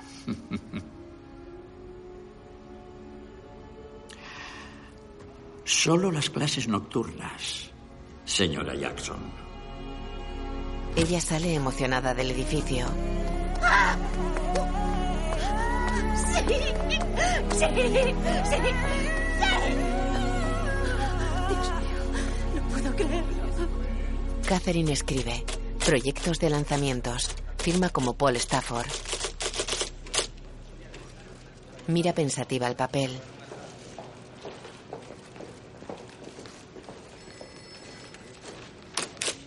Escribe su nombre tras el de Paul. Luego le da el informe. ¿Cuánto dijo que iba a tardar? Perdón. Menos de cinco minutos. Ah, las coordenadas de Gas Grissom. Querría empezar a trabajar en la trayectoria de John Glenn. ¿Tienes idea de lo que estás pidiendo? Un lanzamiento orbital con un cohete Atlas nos va a llevar tiempo. ¿Ocurre algo? Ah, Señor Harrison, me pregunto si... Ajá. Yo llevo haciéndome preguntas toda la vida, así que ve al grano. Bueno, señor, me gustaría trabajar en la trayectoria de John Glenn. Para eso no basta con saber de números, hay que inventar matemáticas y ya hemos hablado de eso, ¿verdad? Aún no existe. Puedo hacerlo, señor. ¿Acaso tienes idea de lo exactos que tienen que ser esos cálculos? Como disparar con una recortada desde 300 metros y meter la bala en un agujero tan pequeño que no se ve. Muy bien, Tengo una puntería excelente, señor. ¿Cómo estaban los cálculos de Grissom? Estaban perfectos. Trabaja en la órbita de Glenn. Pero que lo revise Stafford, ¿entendido? Sí, señor. Gracias. Harrison se va. Stafford lee el informe. Las calculadoras no firman los informes. Arranca la primera hoja y se la da. Una cápsula cae a tierra. Vuelo, aquí Liberty Bell 7. Te recibo alto y claro. La cápsula ameriza. El viaje por ahora sin problemas. Recibido. Liberty Bell 7, aquí Hook 1. Listos para el enganche. Cambio. Te recibo alto y claro. Cambio. Se abre la escotilla. Escotilla abierta. Escotilla. La cápsula Liberty Bell 7 se está hundiendo en el agua. Gas Grissom se encuentra fuera de la cápsula. El equipo de rescate en breve lo sacará del océano. Desgraciadamente, la cápsula Liberty Bell 7 se ha hundido. Dorothy, Mary y sus familias lo ven por la tele. Dorothy la apaga. La cápsula se hunde en el océano. En el Congreso. Señor Harrison, el dinero de los impuestos se ha hundido con su cápsula. ¿Qué le hace pensar que podrá traer a John Glenn a tierra con vida? Antes, déjenme que les diga que los descubrimientos no se hacen porque sí. La supervivencia humana es su finalidad y siempre conllevan cierto riesgo. Quien llega primero es quien dicta las normas. Siempre ha sido así en todas las civilizaciones. Así que creo que la pregunta más importante que deben hacerse es ¿quién quieren ustedes que mande en el espacio? Tenemos que saber qué hay ahí arriba. Tenemos que tocar las estrellas, aunque sea para asegurar nuestra supervivencia, y solo hay un hombre capaz de ello. Traeremos a John Glenn con vida porque es nuestro deber. Y tiene que contarnos lo que ha visto. En la sala de cálculo. El Redstone se elevó, pero la cápsula no tenía suficiente velocidad para entrar en órbita, así que volvió a bajar. Dibujó un triángulo. Tierra, subórbita, tierra. Eso lo sabíamos. Pasó con Shepard y con Grissom. No puede pasar con Glenn. Bien, el cohete Atlas es capaz de entrar en órbita. Se elevará y pondrá la cápsula en una órbita elíptica. La gravedad de nuestro planeta la atraerá, pero irá tan rápido que no caerá. Permanecerá en órbita. Bien, ¿cómo le volveremos a traer? Eso aún no lo sabemos. Catherine levanta la mano. ¿Sí, Catherine? Así que la cápsula dará vueltas alrededor de la Tierra sin parar porque nada la ralentiza. Así es. Conseguir ralentizarla, hacerlo en el momento preciso y a la velocidad precisa. Esa es la clave. Catherine levanta la mano. Sí, Catherine. Entonces hablamos de pasar de una órbita elíptica a una parabólica, ¿verdad? Sí. Ese sería el pasa no pasa. En este momento el margen es ínfimo. Si lo traemos demasiado pronto... Arderá en la reentrada. Exacto. Si lo traemos muy tarde, saldrá de la gravedad terrestre. Cualquier cambio en la masa, peso, velocidad, tiempo, distancia, fricción o un golpe de viento alterarían el pasa no pasa y habría que recalcularlo todo de nuevo. Sí. De modo que debemos ser capaces de fijar ese punto de reentrada. Es decir, ese pasa no pasa tiene que ser exacto. Sam, estos son los últimos números del Redstone según los datos de la cápsula. Por supuesto, ya conocemos el lugar del despegue. Eh, El informe del Pentágono nos marcará dónde situar la zona del rescate y tendremos que retrotraernos a ese punto. El resto es cosa nuestra, así que a trabajar. Ah, señor Stafford, ¿Qué, Catherine? si pudiera asistir a las reuniones, trabajaría mejor en el proyecto. Las del Pentágono son reuniones a puerta cerrada. Ya, pero resulta que si no tenemos la información de los cambios, no, no podemos trabajar. La necesito al momento. Como ha dicho, el margen es ínfimo. Catherine, así son las cosas. Tú solicitaste trabajar en esto, así que haz los cálculos con lo que tienes. O ya buscaremos a otro que lo haga. Stafford se aleja de ella. Dorothy está en la sala del IBM. Coge un taco de fichas. Lo coloca en la máquina. La acciona. Las fichas salen taladradas por un cajetín. Llegan dos hombres. Chica lista. ¿Qué coño haces aquí? No puedes estar aquí. ¿Quién eres? Soy del grupo de calculadoras del ala oeste. Dorothy Bogan, señor. Estos equipos son muy delicados, ¿sabes? Lo siento, solo intentaba echar una mano. Ajá. Bill, los números. ¿Qué números? Observan el listado que sale de la máquina. Esto sí. ¿Cómo te llamabas? Dorothy Bogan. Dorothy Bogan. Mm. Catherine escribe el nombre de un informe y lo firma como Paul Stafford. Señor, los parámetros del Friendship 7. No, esto ya no nos sirve. Vamos a alterar la ventana de la cápsula. ¿Cuándo se ha sabido? Hace seis minutos. Todo ha cambiado. Rehazlo. Señor, si pudiera asistir a las reuniones, estaría al Ya corriente lo hemos de... hablado. No es posible. El protocolo no contempla la asistencia de mujeres. Tampoco se contempla que un hombre dé vueltas a la Tierra, señor. De acuerdo. Tú, mira, las cosas son como son y punto. Harrison observa en el extremo del vestíbulo. Paul camina hacia él. Catherine escribe fórmulas en la pizarra de la sala. Está subida a una escalera de mano. Harrison la observa desde su despacho.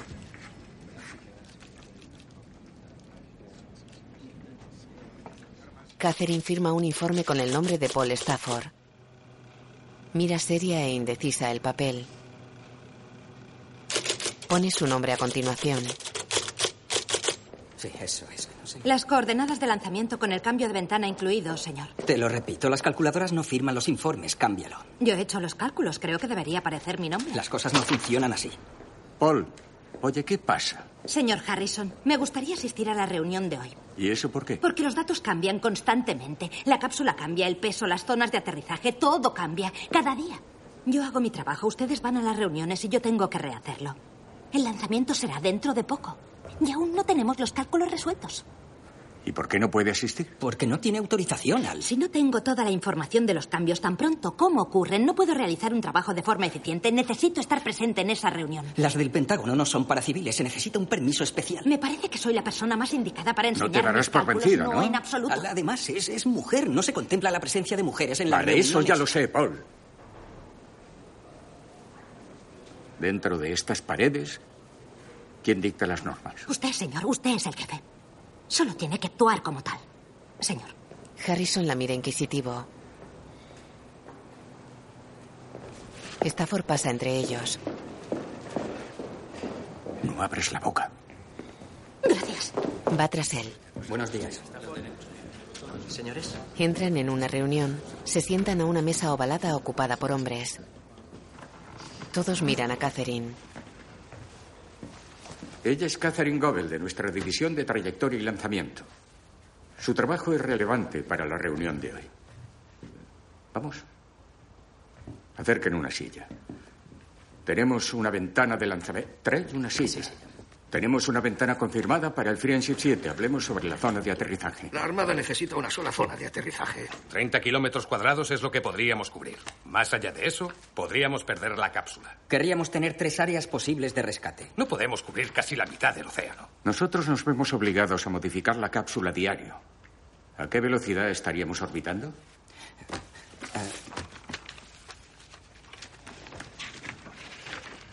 A 28.234 kilómetros por hora, en el momento en que el cohete suelta la nave en la órbita inferior. no querría que me multaran. Muy bien. Tenemos la velocidad del vehículo, la ventana de lanzamiento y se supone que la zona de aterrizaje serían las Bahamas. ¿Basta para calcular el pasa no pasa?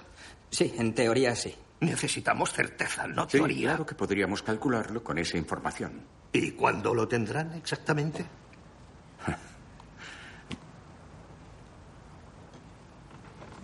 Harrison mira a Catherine. Catherine. Haz el cálculo. Le ofrece una tiza. Ella la coge.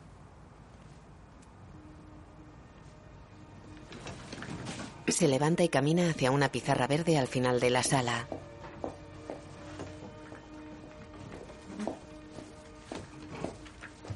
Mira la pizarra.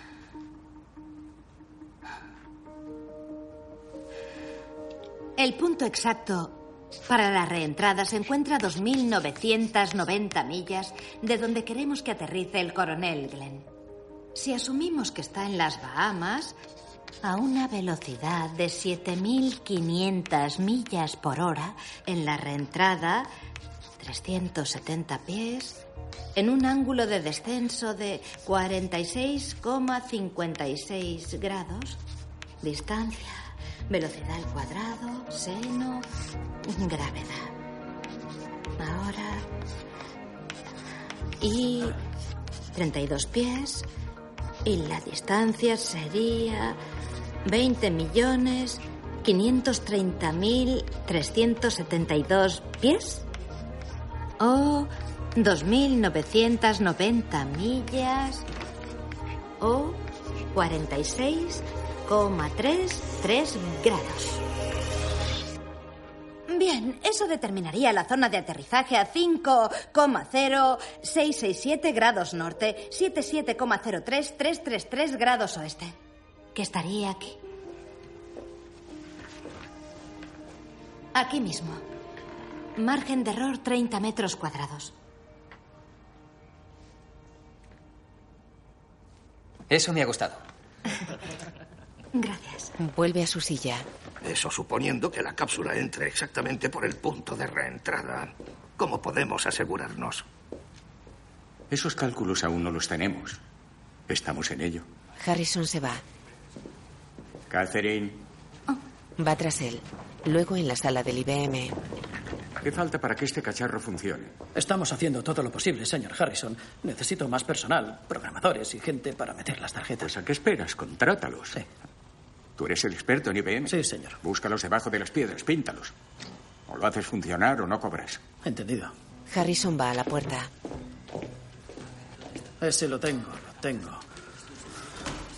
No cobráis ninguno. Sale al pasillo y se aleja. Mitchell da un sobre a Dorothy. ¿Yo? Temporalmente, sí. Usaremos el IBM para el lanzamiento. Han dicho que eres buena con las tarjetas, programando y esas cosas. ¿Qué pasa con las chicas? Bueno, tu equipo humano no puede calcular un viaje orbital en el tiempo que tenemos. Por ahora se quedan aquí. ¿Qué pasará después? Ah, ah, después del lanzamiento de Glenn, la NASA va a disolver ese equipo. No pienso aceptar este trabajo si las chicas no vienen conmigo. ¿Qué? ¿Cómo? Se necesita mucho personal para programar esa bestia. No puedo hacerlo sola. Mi gente está lista y puede hacer el trabajo. Se aguantan la mirada. Dorothy entra en su sala. Chicas, tenemos un trabajo nuevo. Dejad las calculadoras, no las necesitaréis. Camina por un pasillo seguida por sus chicas.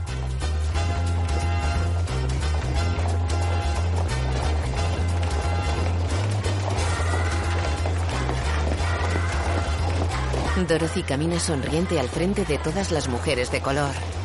Salen del edificio este.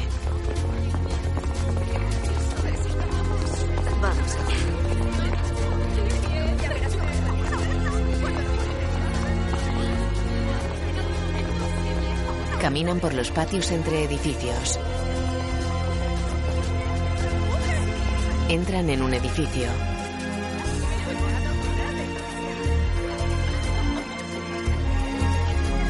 Llegan a la sala del IBM.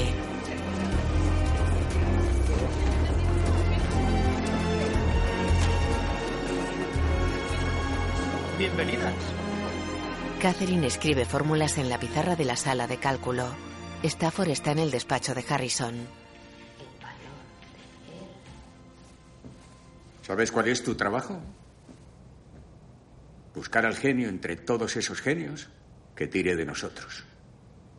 O lo conseguimos entre todos, o fracasamos todos. Los dos miran a Catherine a través del ventanal. Ya. Bueno, buenas noches. Stafford sale del despacho.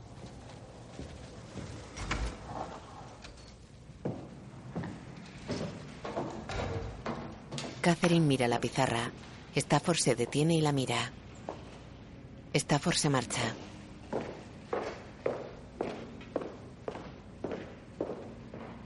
Mary se pone pendiente sentada en el borde de su cama. Su marido se apoya en la puerta. No sé a qué hora volveré a casa. La clase acaba a las nueve. ¿Querías decirme algo? Él niega. A lo mejor los necesitas. Le muestra portaminas y se acerca a ella. Puedes recargarlo con cualquier mina que quieras. Aprietas en la parte superior.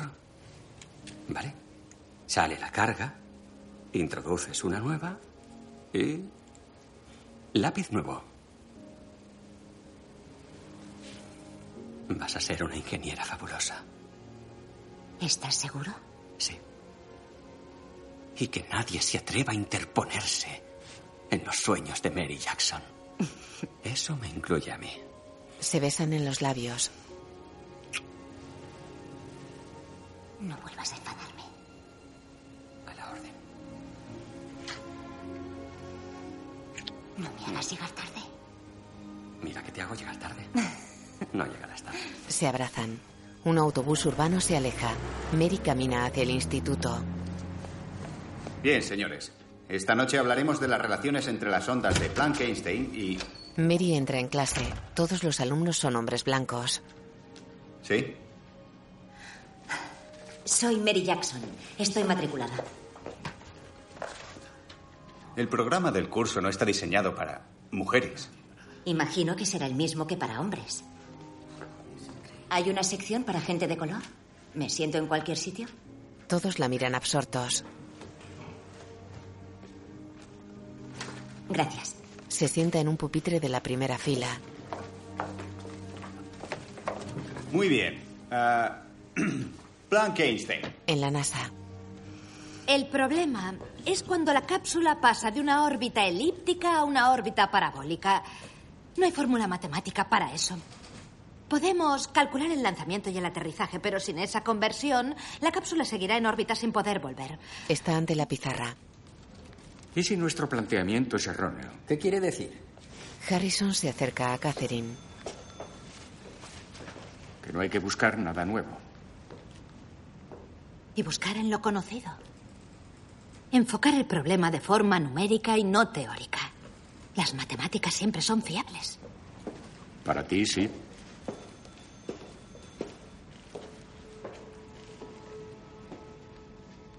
El método de Euler. El método de Euler. Sí. Eso es muy viejo. Pero funciona. Funciona de forma numérica. Deja la tiza y se marcha. Entra en una sala llena de mesas con calculadoras y máquinas de escribir. Coge un libro de un estante. Consulta el libro sentada en su mesa. Mira la pizarra. Borra todo lo escrito en la pizarra. Stafford y Harrison la observan mientras escribe. Ella encierra un resultado en una elipse y va con ellos. Los tres miran la pizarra. Eso es. ¿Lo escribimos? Ella va a su mesa. Firma con el nombre de Stafford el informe sobre lanzamiento y pasa no pasa.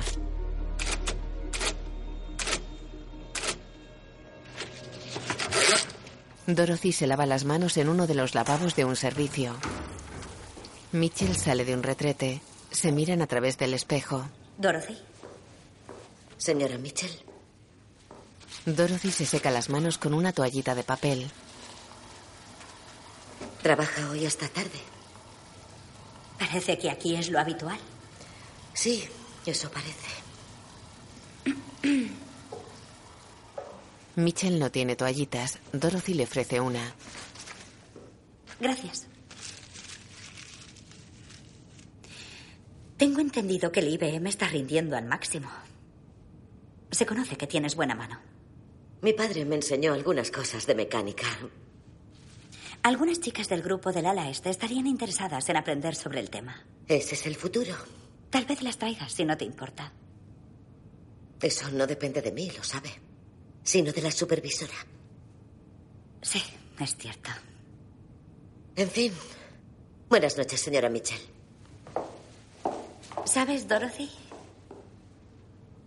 A pesar de lo que creas, no tengo nada contra vosotras. Lo sé. Sé que probablemente es lo que cree. Se va. Mitchell se queda seria y de pie mirándola. De noche, Catherine abre el buzón, saca cartas y va hacia su casa. Buenas noches, Catherine. Buenas noches. Entra en su casa. ¡Mamá!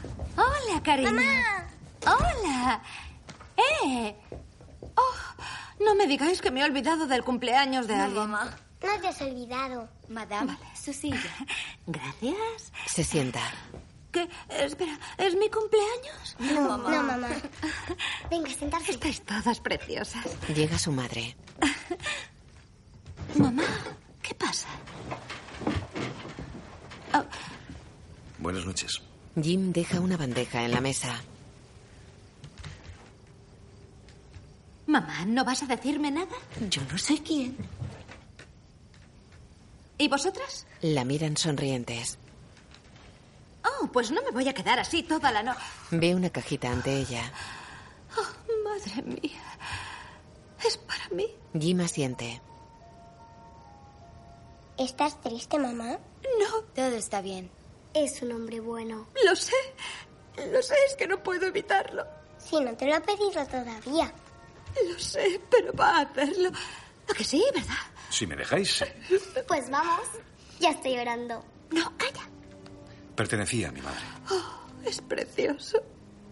Ella y mi padre estuvieron casados. Durante 52 años. Me parece que es el auténtico anillo de la suerte. Cuando te conocí, le dije a mi madre, he conocido a la mujer con la que me quiero casar. ¿Y qué te dijo? Me dijo, debe de ser algo muy, muy especial. ¿Y tú qué le dijiste? Le dije, no. Es más que algo. Lo es todo. Bueno, había planeado que fuera más romántico. Te compensaré más adelante. Da igual. Además, sé que casarme contigo supone casarme con tus hijas. Eso es verdad. Sí, quiero. Aún no te lo he pedido. Date prisa. Oh, qué alegría. Qué bien. Muchísimas gracias. Mis pequeñas. Mirad, niñas, a que es preciosa. Oh, mira, mamá. Es una maravilla. La nave espacial Mercury Atlas, que pondrá en órbita a John Glenn, el primer americano, lleva hasta el momento cinco pruebas de vuelo no tripuladas. La NASA ha confirmado que el sistema de proceso de datos del IBM 7090 ha sido utilizado para confirmar todos los cálculos del despegue y rescate. Las modificaciones y la instalación del equipamiento siguen su curso. En el despacho de Harrison. ¿Quería verme, señor? Siéntate. ¿Hay algún problema, señor Harrison? No, no, no, en absoluto. Es más, el IBM está obteniendo números a una velocidad impensable para un humano, incluidos los presentes. Eso es bueno, ¿no? Es posible. Ahora en Cabo Cañaveral insisten en hacer todas las comprobaciones allí. Entiendo. Aquí ya no haremos más comprobaciones. Y la verdad, tampoco podemos competir con el IBM. Así que las calculadoras desaparecen de este departamento. El progreso es un arma de doble filo.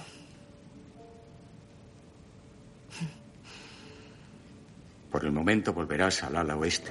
Intentaré buscarte otro destino. Gracias, señor. Se levantan. Ella se aleja. Catherine, yo lo, lo siento muchísimo. Aunque parezca mentira, no puedo hacer nada.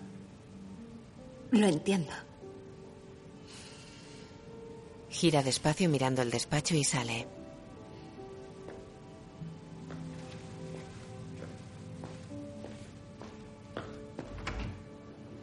Harrison descuelga el auricular y marca. Catherine recoge su mesa. Ruth se acerca. Catherine, Le ofrece un paquete. nos han dicho que te vas a casar. Sí. Es todo un detalle. Lo abre. Es un collar de perlas. Es precioso. La idea fue del señor Harrison, aunque imagino que fue su mujer quien lo eligió. No me pega que tenga ojo para nada que no sean los números. Que tengas una boda preciosa.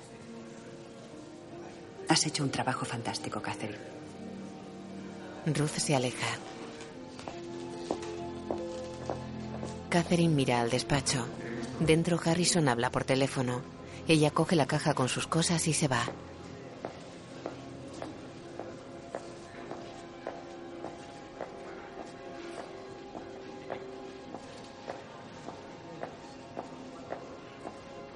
Camina por un aparcamiento entre edificios. Hola, hola. Me alegro de veros.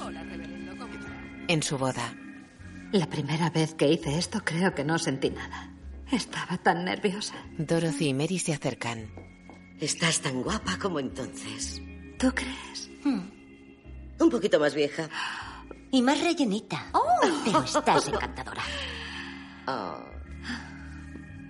Bueno, allá voy. ¿Otra vez? Proyecto Mercury que toma su nombre del mensajero de los dioses de la mitología romana. Hoy, tres años, dos meses y tres días después, tras varios intentos fallidos, todo está dispuesto para intentar poner a nuestro primer hombre en órbita. El El coronel, coronel John John Glenn Glenn será el primer americano en realizar un vuelo orbital. Como ven, miles de personas se han congregado para presenciar este acontecimiento. En la sala, Paul, esto no cuadra. Estas coordenadas de aterrizaje no son las de ayer. ¿Qué? Espera, el IBM acaba de sacarlas. Entonces el IBM se equivocó ayer, ¿no? O ese maldito cacharro se ha equivocado hoy. ¿Tengo razón? Eso parece. Harrison tiene un teléfono. John, el IBM ha sido exacto hasta el momento, pero lo repetiremos a ver qué sale. Voy a serte sincero. Cuando vuelo, yo controlo la máquina. Pero ahora es como si la máquina me controlase a mí. Estamos de acuerdo. Nuestra gente está en ello. Que la chica compruebe los números. ¿La chica? Sí, señor. ¿Quién? ¿Catherine? Sí, señor. La inteligente. Si ella dice que están bien, yo despego. Muy bien, empezaré a moverlo. Recibido. Sam, ve a buscar a Catherine Gobel. Tiene que verificar la trayectoria de Glenn, si no se quedará en tierra. Sí, señor. El ayudante de Stafford cruza corriendo los patios hasta el edificio oeste.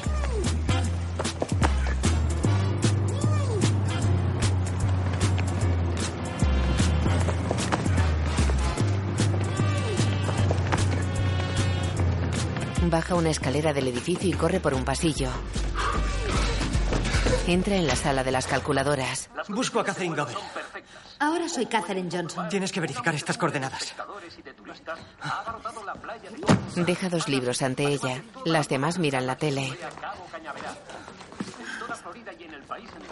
Dejadle un poco de espacio para trabajar. Mientras esperamos el lanzamiento del coronel John Glenn. Un verdadero día histórico para América. El país lo lleva esperando bastantes meses tras varias pruebas no tripuladas de Dallas fallidas y 10 lanzamientos tripulados y cancelados, ya fuera por fallos mecánicos o complicaciones del sistema. Incluso las condiciones Se están llevando a cabo las últimas comprobaciones y John Glenn está listo para subir al Friendship 7. Hoy las previsiones son optimistas y parece el día perfecto en todos los sentidos. La cápsula está preparada, el cohete está listo y las condiciones meteorológicas para el vuelo en Cabo ¿Hay Cañaveral noticias del son óptimas. No, aún no. Nos han comunicado que en el centro de control de la NASA se está llevando a cabo una comprobación final de las coordenadas de lanzamiento y rescate, incluyendo el cálculo del punto exacto, algo crucial para un lanzamiento y un rescate seguros. Tras años de espera y meses de retraso, el coronel Glenn finalmente está listo para un viaje espacial que todos llevamos esperando desde hace mucho Estas tiempo. comprobaciones de última hora podrían señalar alguna duda por parte de la NASA, pero podemos decir sin reserva que la seguridad del coronel Glenn es prioritaria para la misión y para la nación. No, señor, no se ha cancelado. Sí, señor. 6, 4, 3, 6, 6. Ya está. Catherine se recuesta agotada en su silla. ¿Qué estás haciendo? ¿Tomarte un descanso? Catherine coge los libros y se va corriendo. Sam corre tras ella por un pasillo. Salen del edificio y corren por los patios. Un coche patrulla precede al camión que lleva a John Glenn. Otro coche patrulla cierra la comitiva. Catherine y Sam corren por los patios.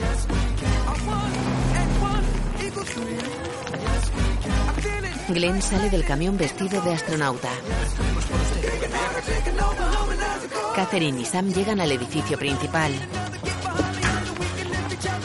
Glenn entra en un ascensor. ¿Tienes hora? Un hombre que lo acompaña le muestra su reloj. Catherine y Sam corren por un vestíbulo. John Glenn camina por una pasarela a gran altura. Catherine y Sam corren hasta el guarda de una puerta. Tengo autorización.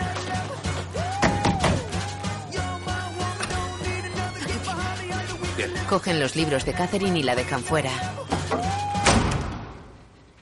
Ella agacha la cabeza. Dentro dan los datos a Harrison. Señor. Un hombre coge el teléfono en la pasarela ante el cohete. Plataforma 14. Catherine sigue de pie y seria ante la puerta cerrada. Se va resignada y dolida.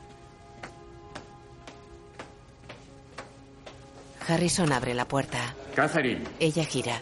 Él saca una credencial que muestra en alto.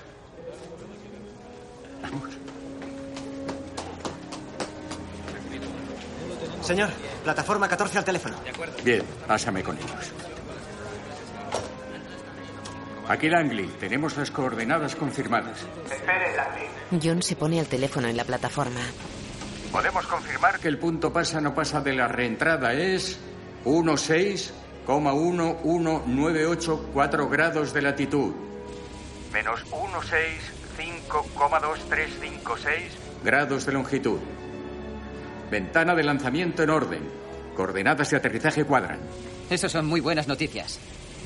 Cuesta fiarse de algo a lo que no puedes hablar. Cierto, coronel. Catherine ha sido capaz de calcular algunos decimales más que ese trozo de metal. Aprovecharé hasta el último dígito que me ha dado. Dele las gracias. Señores, lancemos el cohete. Suerte, Friendship 7. Hasta pronto, Langley. John cuelga y palmea al hombre que tiene enfrente. Aquí en Cabo Cañaveral la cuenta atrás se ha reanudado. El coronel John Glenn está entrando ahora en la nave Friendship Buena 7, suerte, coronel. Gracias. situada en la plataforma 14 a una altura de unos 28 metros. Por ahora la cuenta atrás se Estas mantiene... son imágenes de Cabo Cañaveral, Florida. La torre de lanzamiento se empieza a separar. E iniciamos lanzamiento. La nave espacial Mercury está lista en T-10 segundos y contando. Sistemas de agua. 8 en orden. 7 en orden. 6, 5, 4, 3, 2, 1, 0. Ignición. El cohete despega.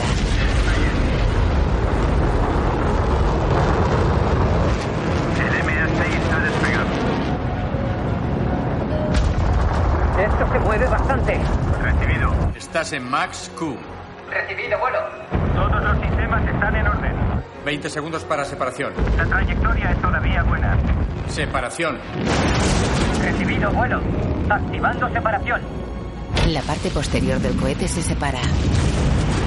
Gravedad cero y me siento muy bien. John Glenn informa de que todo va bien. La vista es impresionante. Recibido, Friendship 7. La cápsula navega por el espacio en torno a la Tierra. Listo para entrar en órbita. Gracias, vuelo.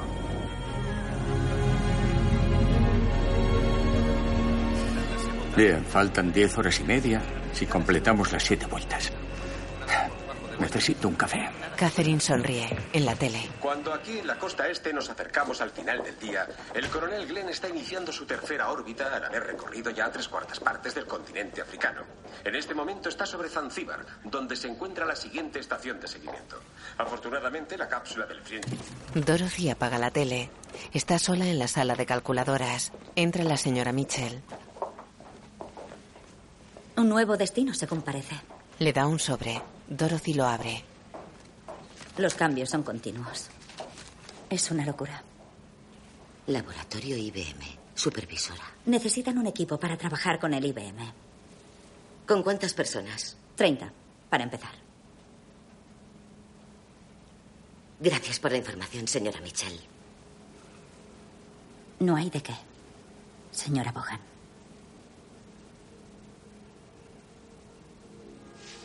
Mitchell se va.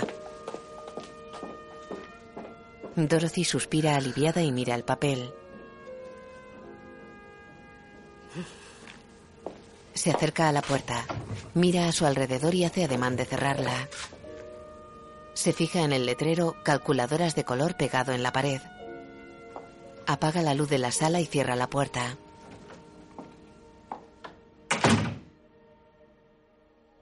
La cápsula orbita la Tierra. Stafford mira atento una botonera.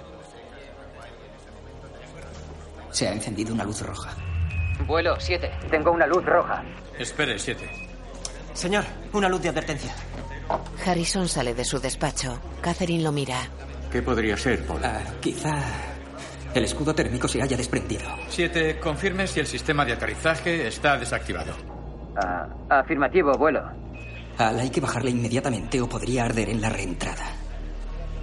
Harrison mira pensativo los paneles. Mary recoge a sus hijos ante el colegio. Venga, niños. Hay un hombre en el espacio y no queremos perdernos. Lo vamos a darnos ¿Tiene algún prisa. problema? ¿Qué pasa? Dadme la mano. Venga, vamos, corre. La gente mira las noticias. Acabamos de saber que el Friendship 7 corre el peligro de perder su escudo térmico. ¿Ha oído ruido de golpes o algo? ¿Similar cada vez más fuertes? Negativo, vuelo. Mary. Este es un grave peligro para la Que no se deshaga del paquete de retrofrenado. Que no toque el paquete de retrofrenado. La NASA ha confirmado que hay algún problema con el escudo térmico de la cápsula y es posible que se desprenda. Si el escudo está suelto, los correos del paquete de retrofrenado pueden sujetarlo. ¿Eso funcionará? Claro que funcionará. Lo va a sujetar hasta que llegue al punto de reentrada. Funcionará. Hal, tiene que desactivar la 05G. Que lo haga. A Friendship 7, le recomendamos encarecidamente que no se deshaga del paquete de retrofrenado, ¿entendido? Eso significa que tendrá que anular el cambio de gravedad 05. Recibido. ¿Hay alguna explicación para eso? Cambio. Espere, 7. El técnico mira a Harrison que queda pensativo y niega. Por ahora no, 7. Recibida la orden. Activo secuencia 05G control manual. Retraigo el periscopio. Cambio. Harrison se quita las gafas. Lo sabe.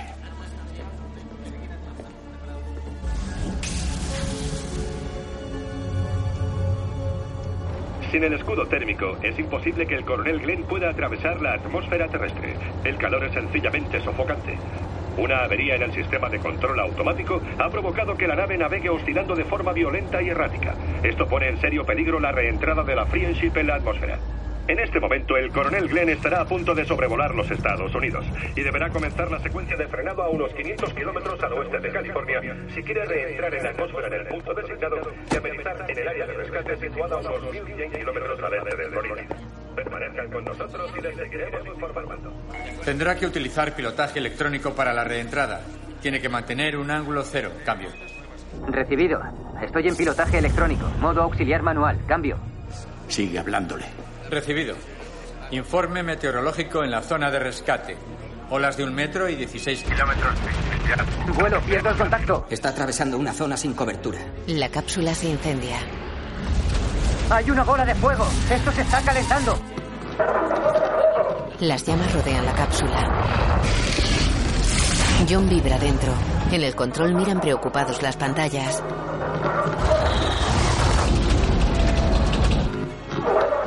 Stafford niega preocupado.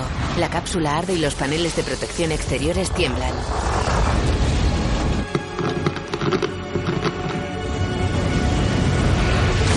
Dorothy está seria y de pie en la calle entre el público que mira preocupado al cielo.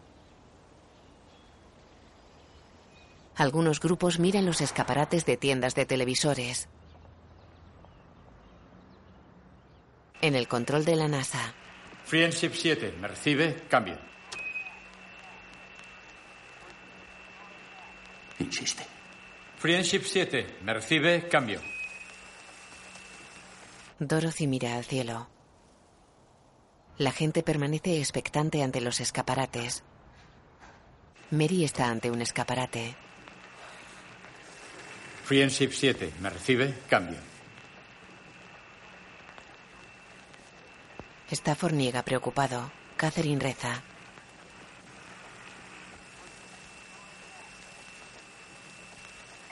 Alto y claro. Recibido. ¿Cómo se encuentra? Yo estoy bien. Menuda bola de fuego que había. Recibido. Vamos a traerle a casa. Recibido. Espero que las coordenadas sigan en vigor. Acercándonos a 16,11984. Recibido. Acercándonos a menos 165,2356 en 3, 2, 1. Desplegando paracaídas. Un paracaídas muy hermoso. ¿Cómo sigue todo, abuelo? El punto de reentrada es perfecto. Las coordenadas son exactas, 7. Recibido, vuelo. Siempre he querido darme un baño en las Bahamas. Cambio. Ameriza. John Glenn acaba de amerizar y se procederá a su rescate. Gracias.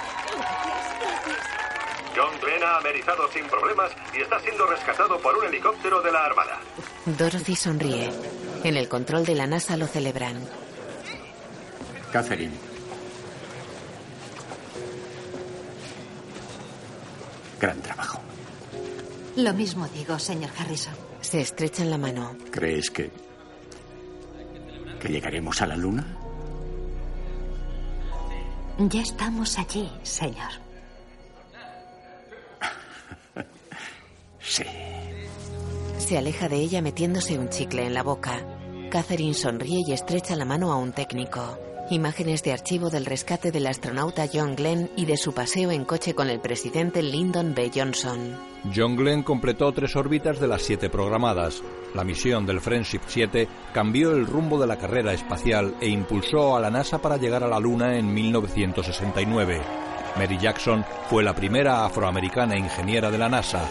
En 1979 fue nombrada directora del programa de mujeres, desde el que luchó por el avance de mujeres de todos los colores. Señoritas, esta es la señora Bogan, la supervisora. Ella os enseñará todo. Venid. Dorothy Bogan fue la primera supervisora afroamericana de la NASA, especialista en Fortran y pionera de la informática electrónica. Fue considerada una de las mentes más brillantes de la NASA.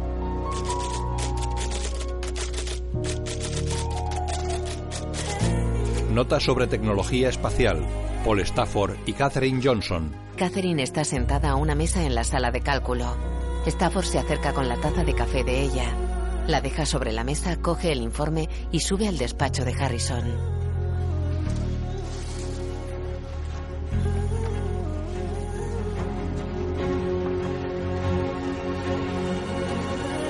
Katherine Johnson hizo los cálculos de la misión a la Luna del Apolo 11 y el transbordador espacial.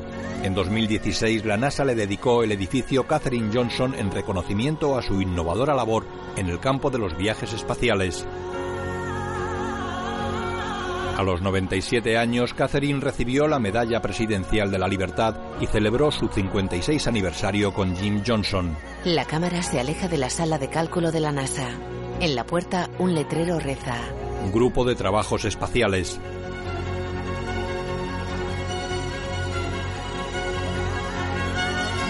La imagen funde a negro. La fotografía de cada actriz funde con fotos de la persona que encarna. Catherine G. Johnson. Foto de Catherine con el presidente Obama. Dorothy Bogan. Mary Jackson. Fotos de las tres mujeres en la actualidad. Figuras ocultas. Los títulos de crédito aparecen en blanco sobre una pizarra verde llena de ecuaciones. Dirigida por Theodore Melfi. Foto de la fachada del Centro de Investigación de Langley. Guión de Alison Schroeder y Theodore Melfi. Basado en el libro de Margot Lee Setterly. Todos los trabajadores de la NASA en los años 60 posan dentro de un hangar. Foto del proyecto Mercury con el lanzamiento y amerizaje de una cápsula espacial. Foto de dos ingenieros junto a una cápsula. Director de fotografía Mandy Walker. Foto de gente de color bebiendo en surtidores para ellos. Las fotografías se mezclan con los títulos de crédito finales.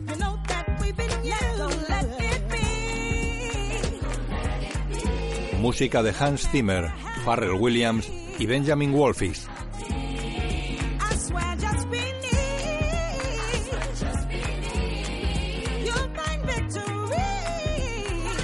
Catherine Johnson, Taraji P. Henson, Dorothy Bogan, Octavia Spencer, Mary Jackson, Janelle Monae, Al Harrison, Kevin Costner, Vivian Mitchell, Kirsten Dunst, Paul Stafford, Jim Parsons, Ruth, Kimberly Quinn, Coronel Jim Johnson, Mahershala Ali, John Glenn, Glenn Powell, Jim Webb, Ken Strunk. Guión audio descriptivo en sistema Audes, escrito y sonorizado en Aristia Producciones.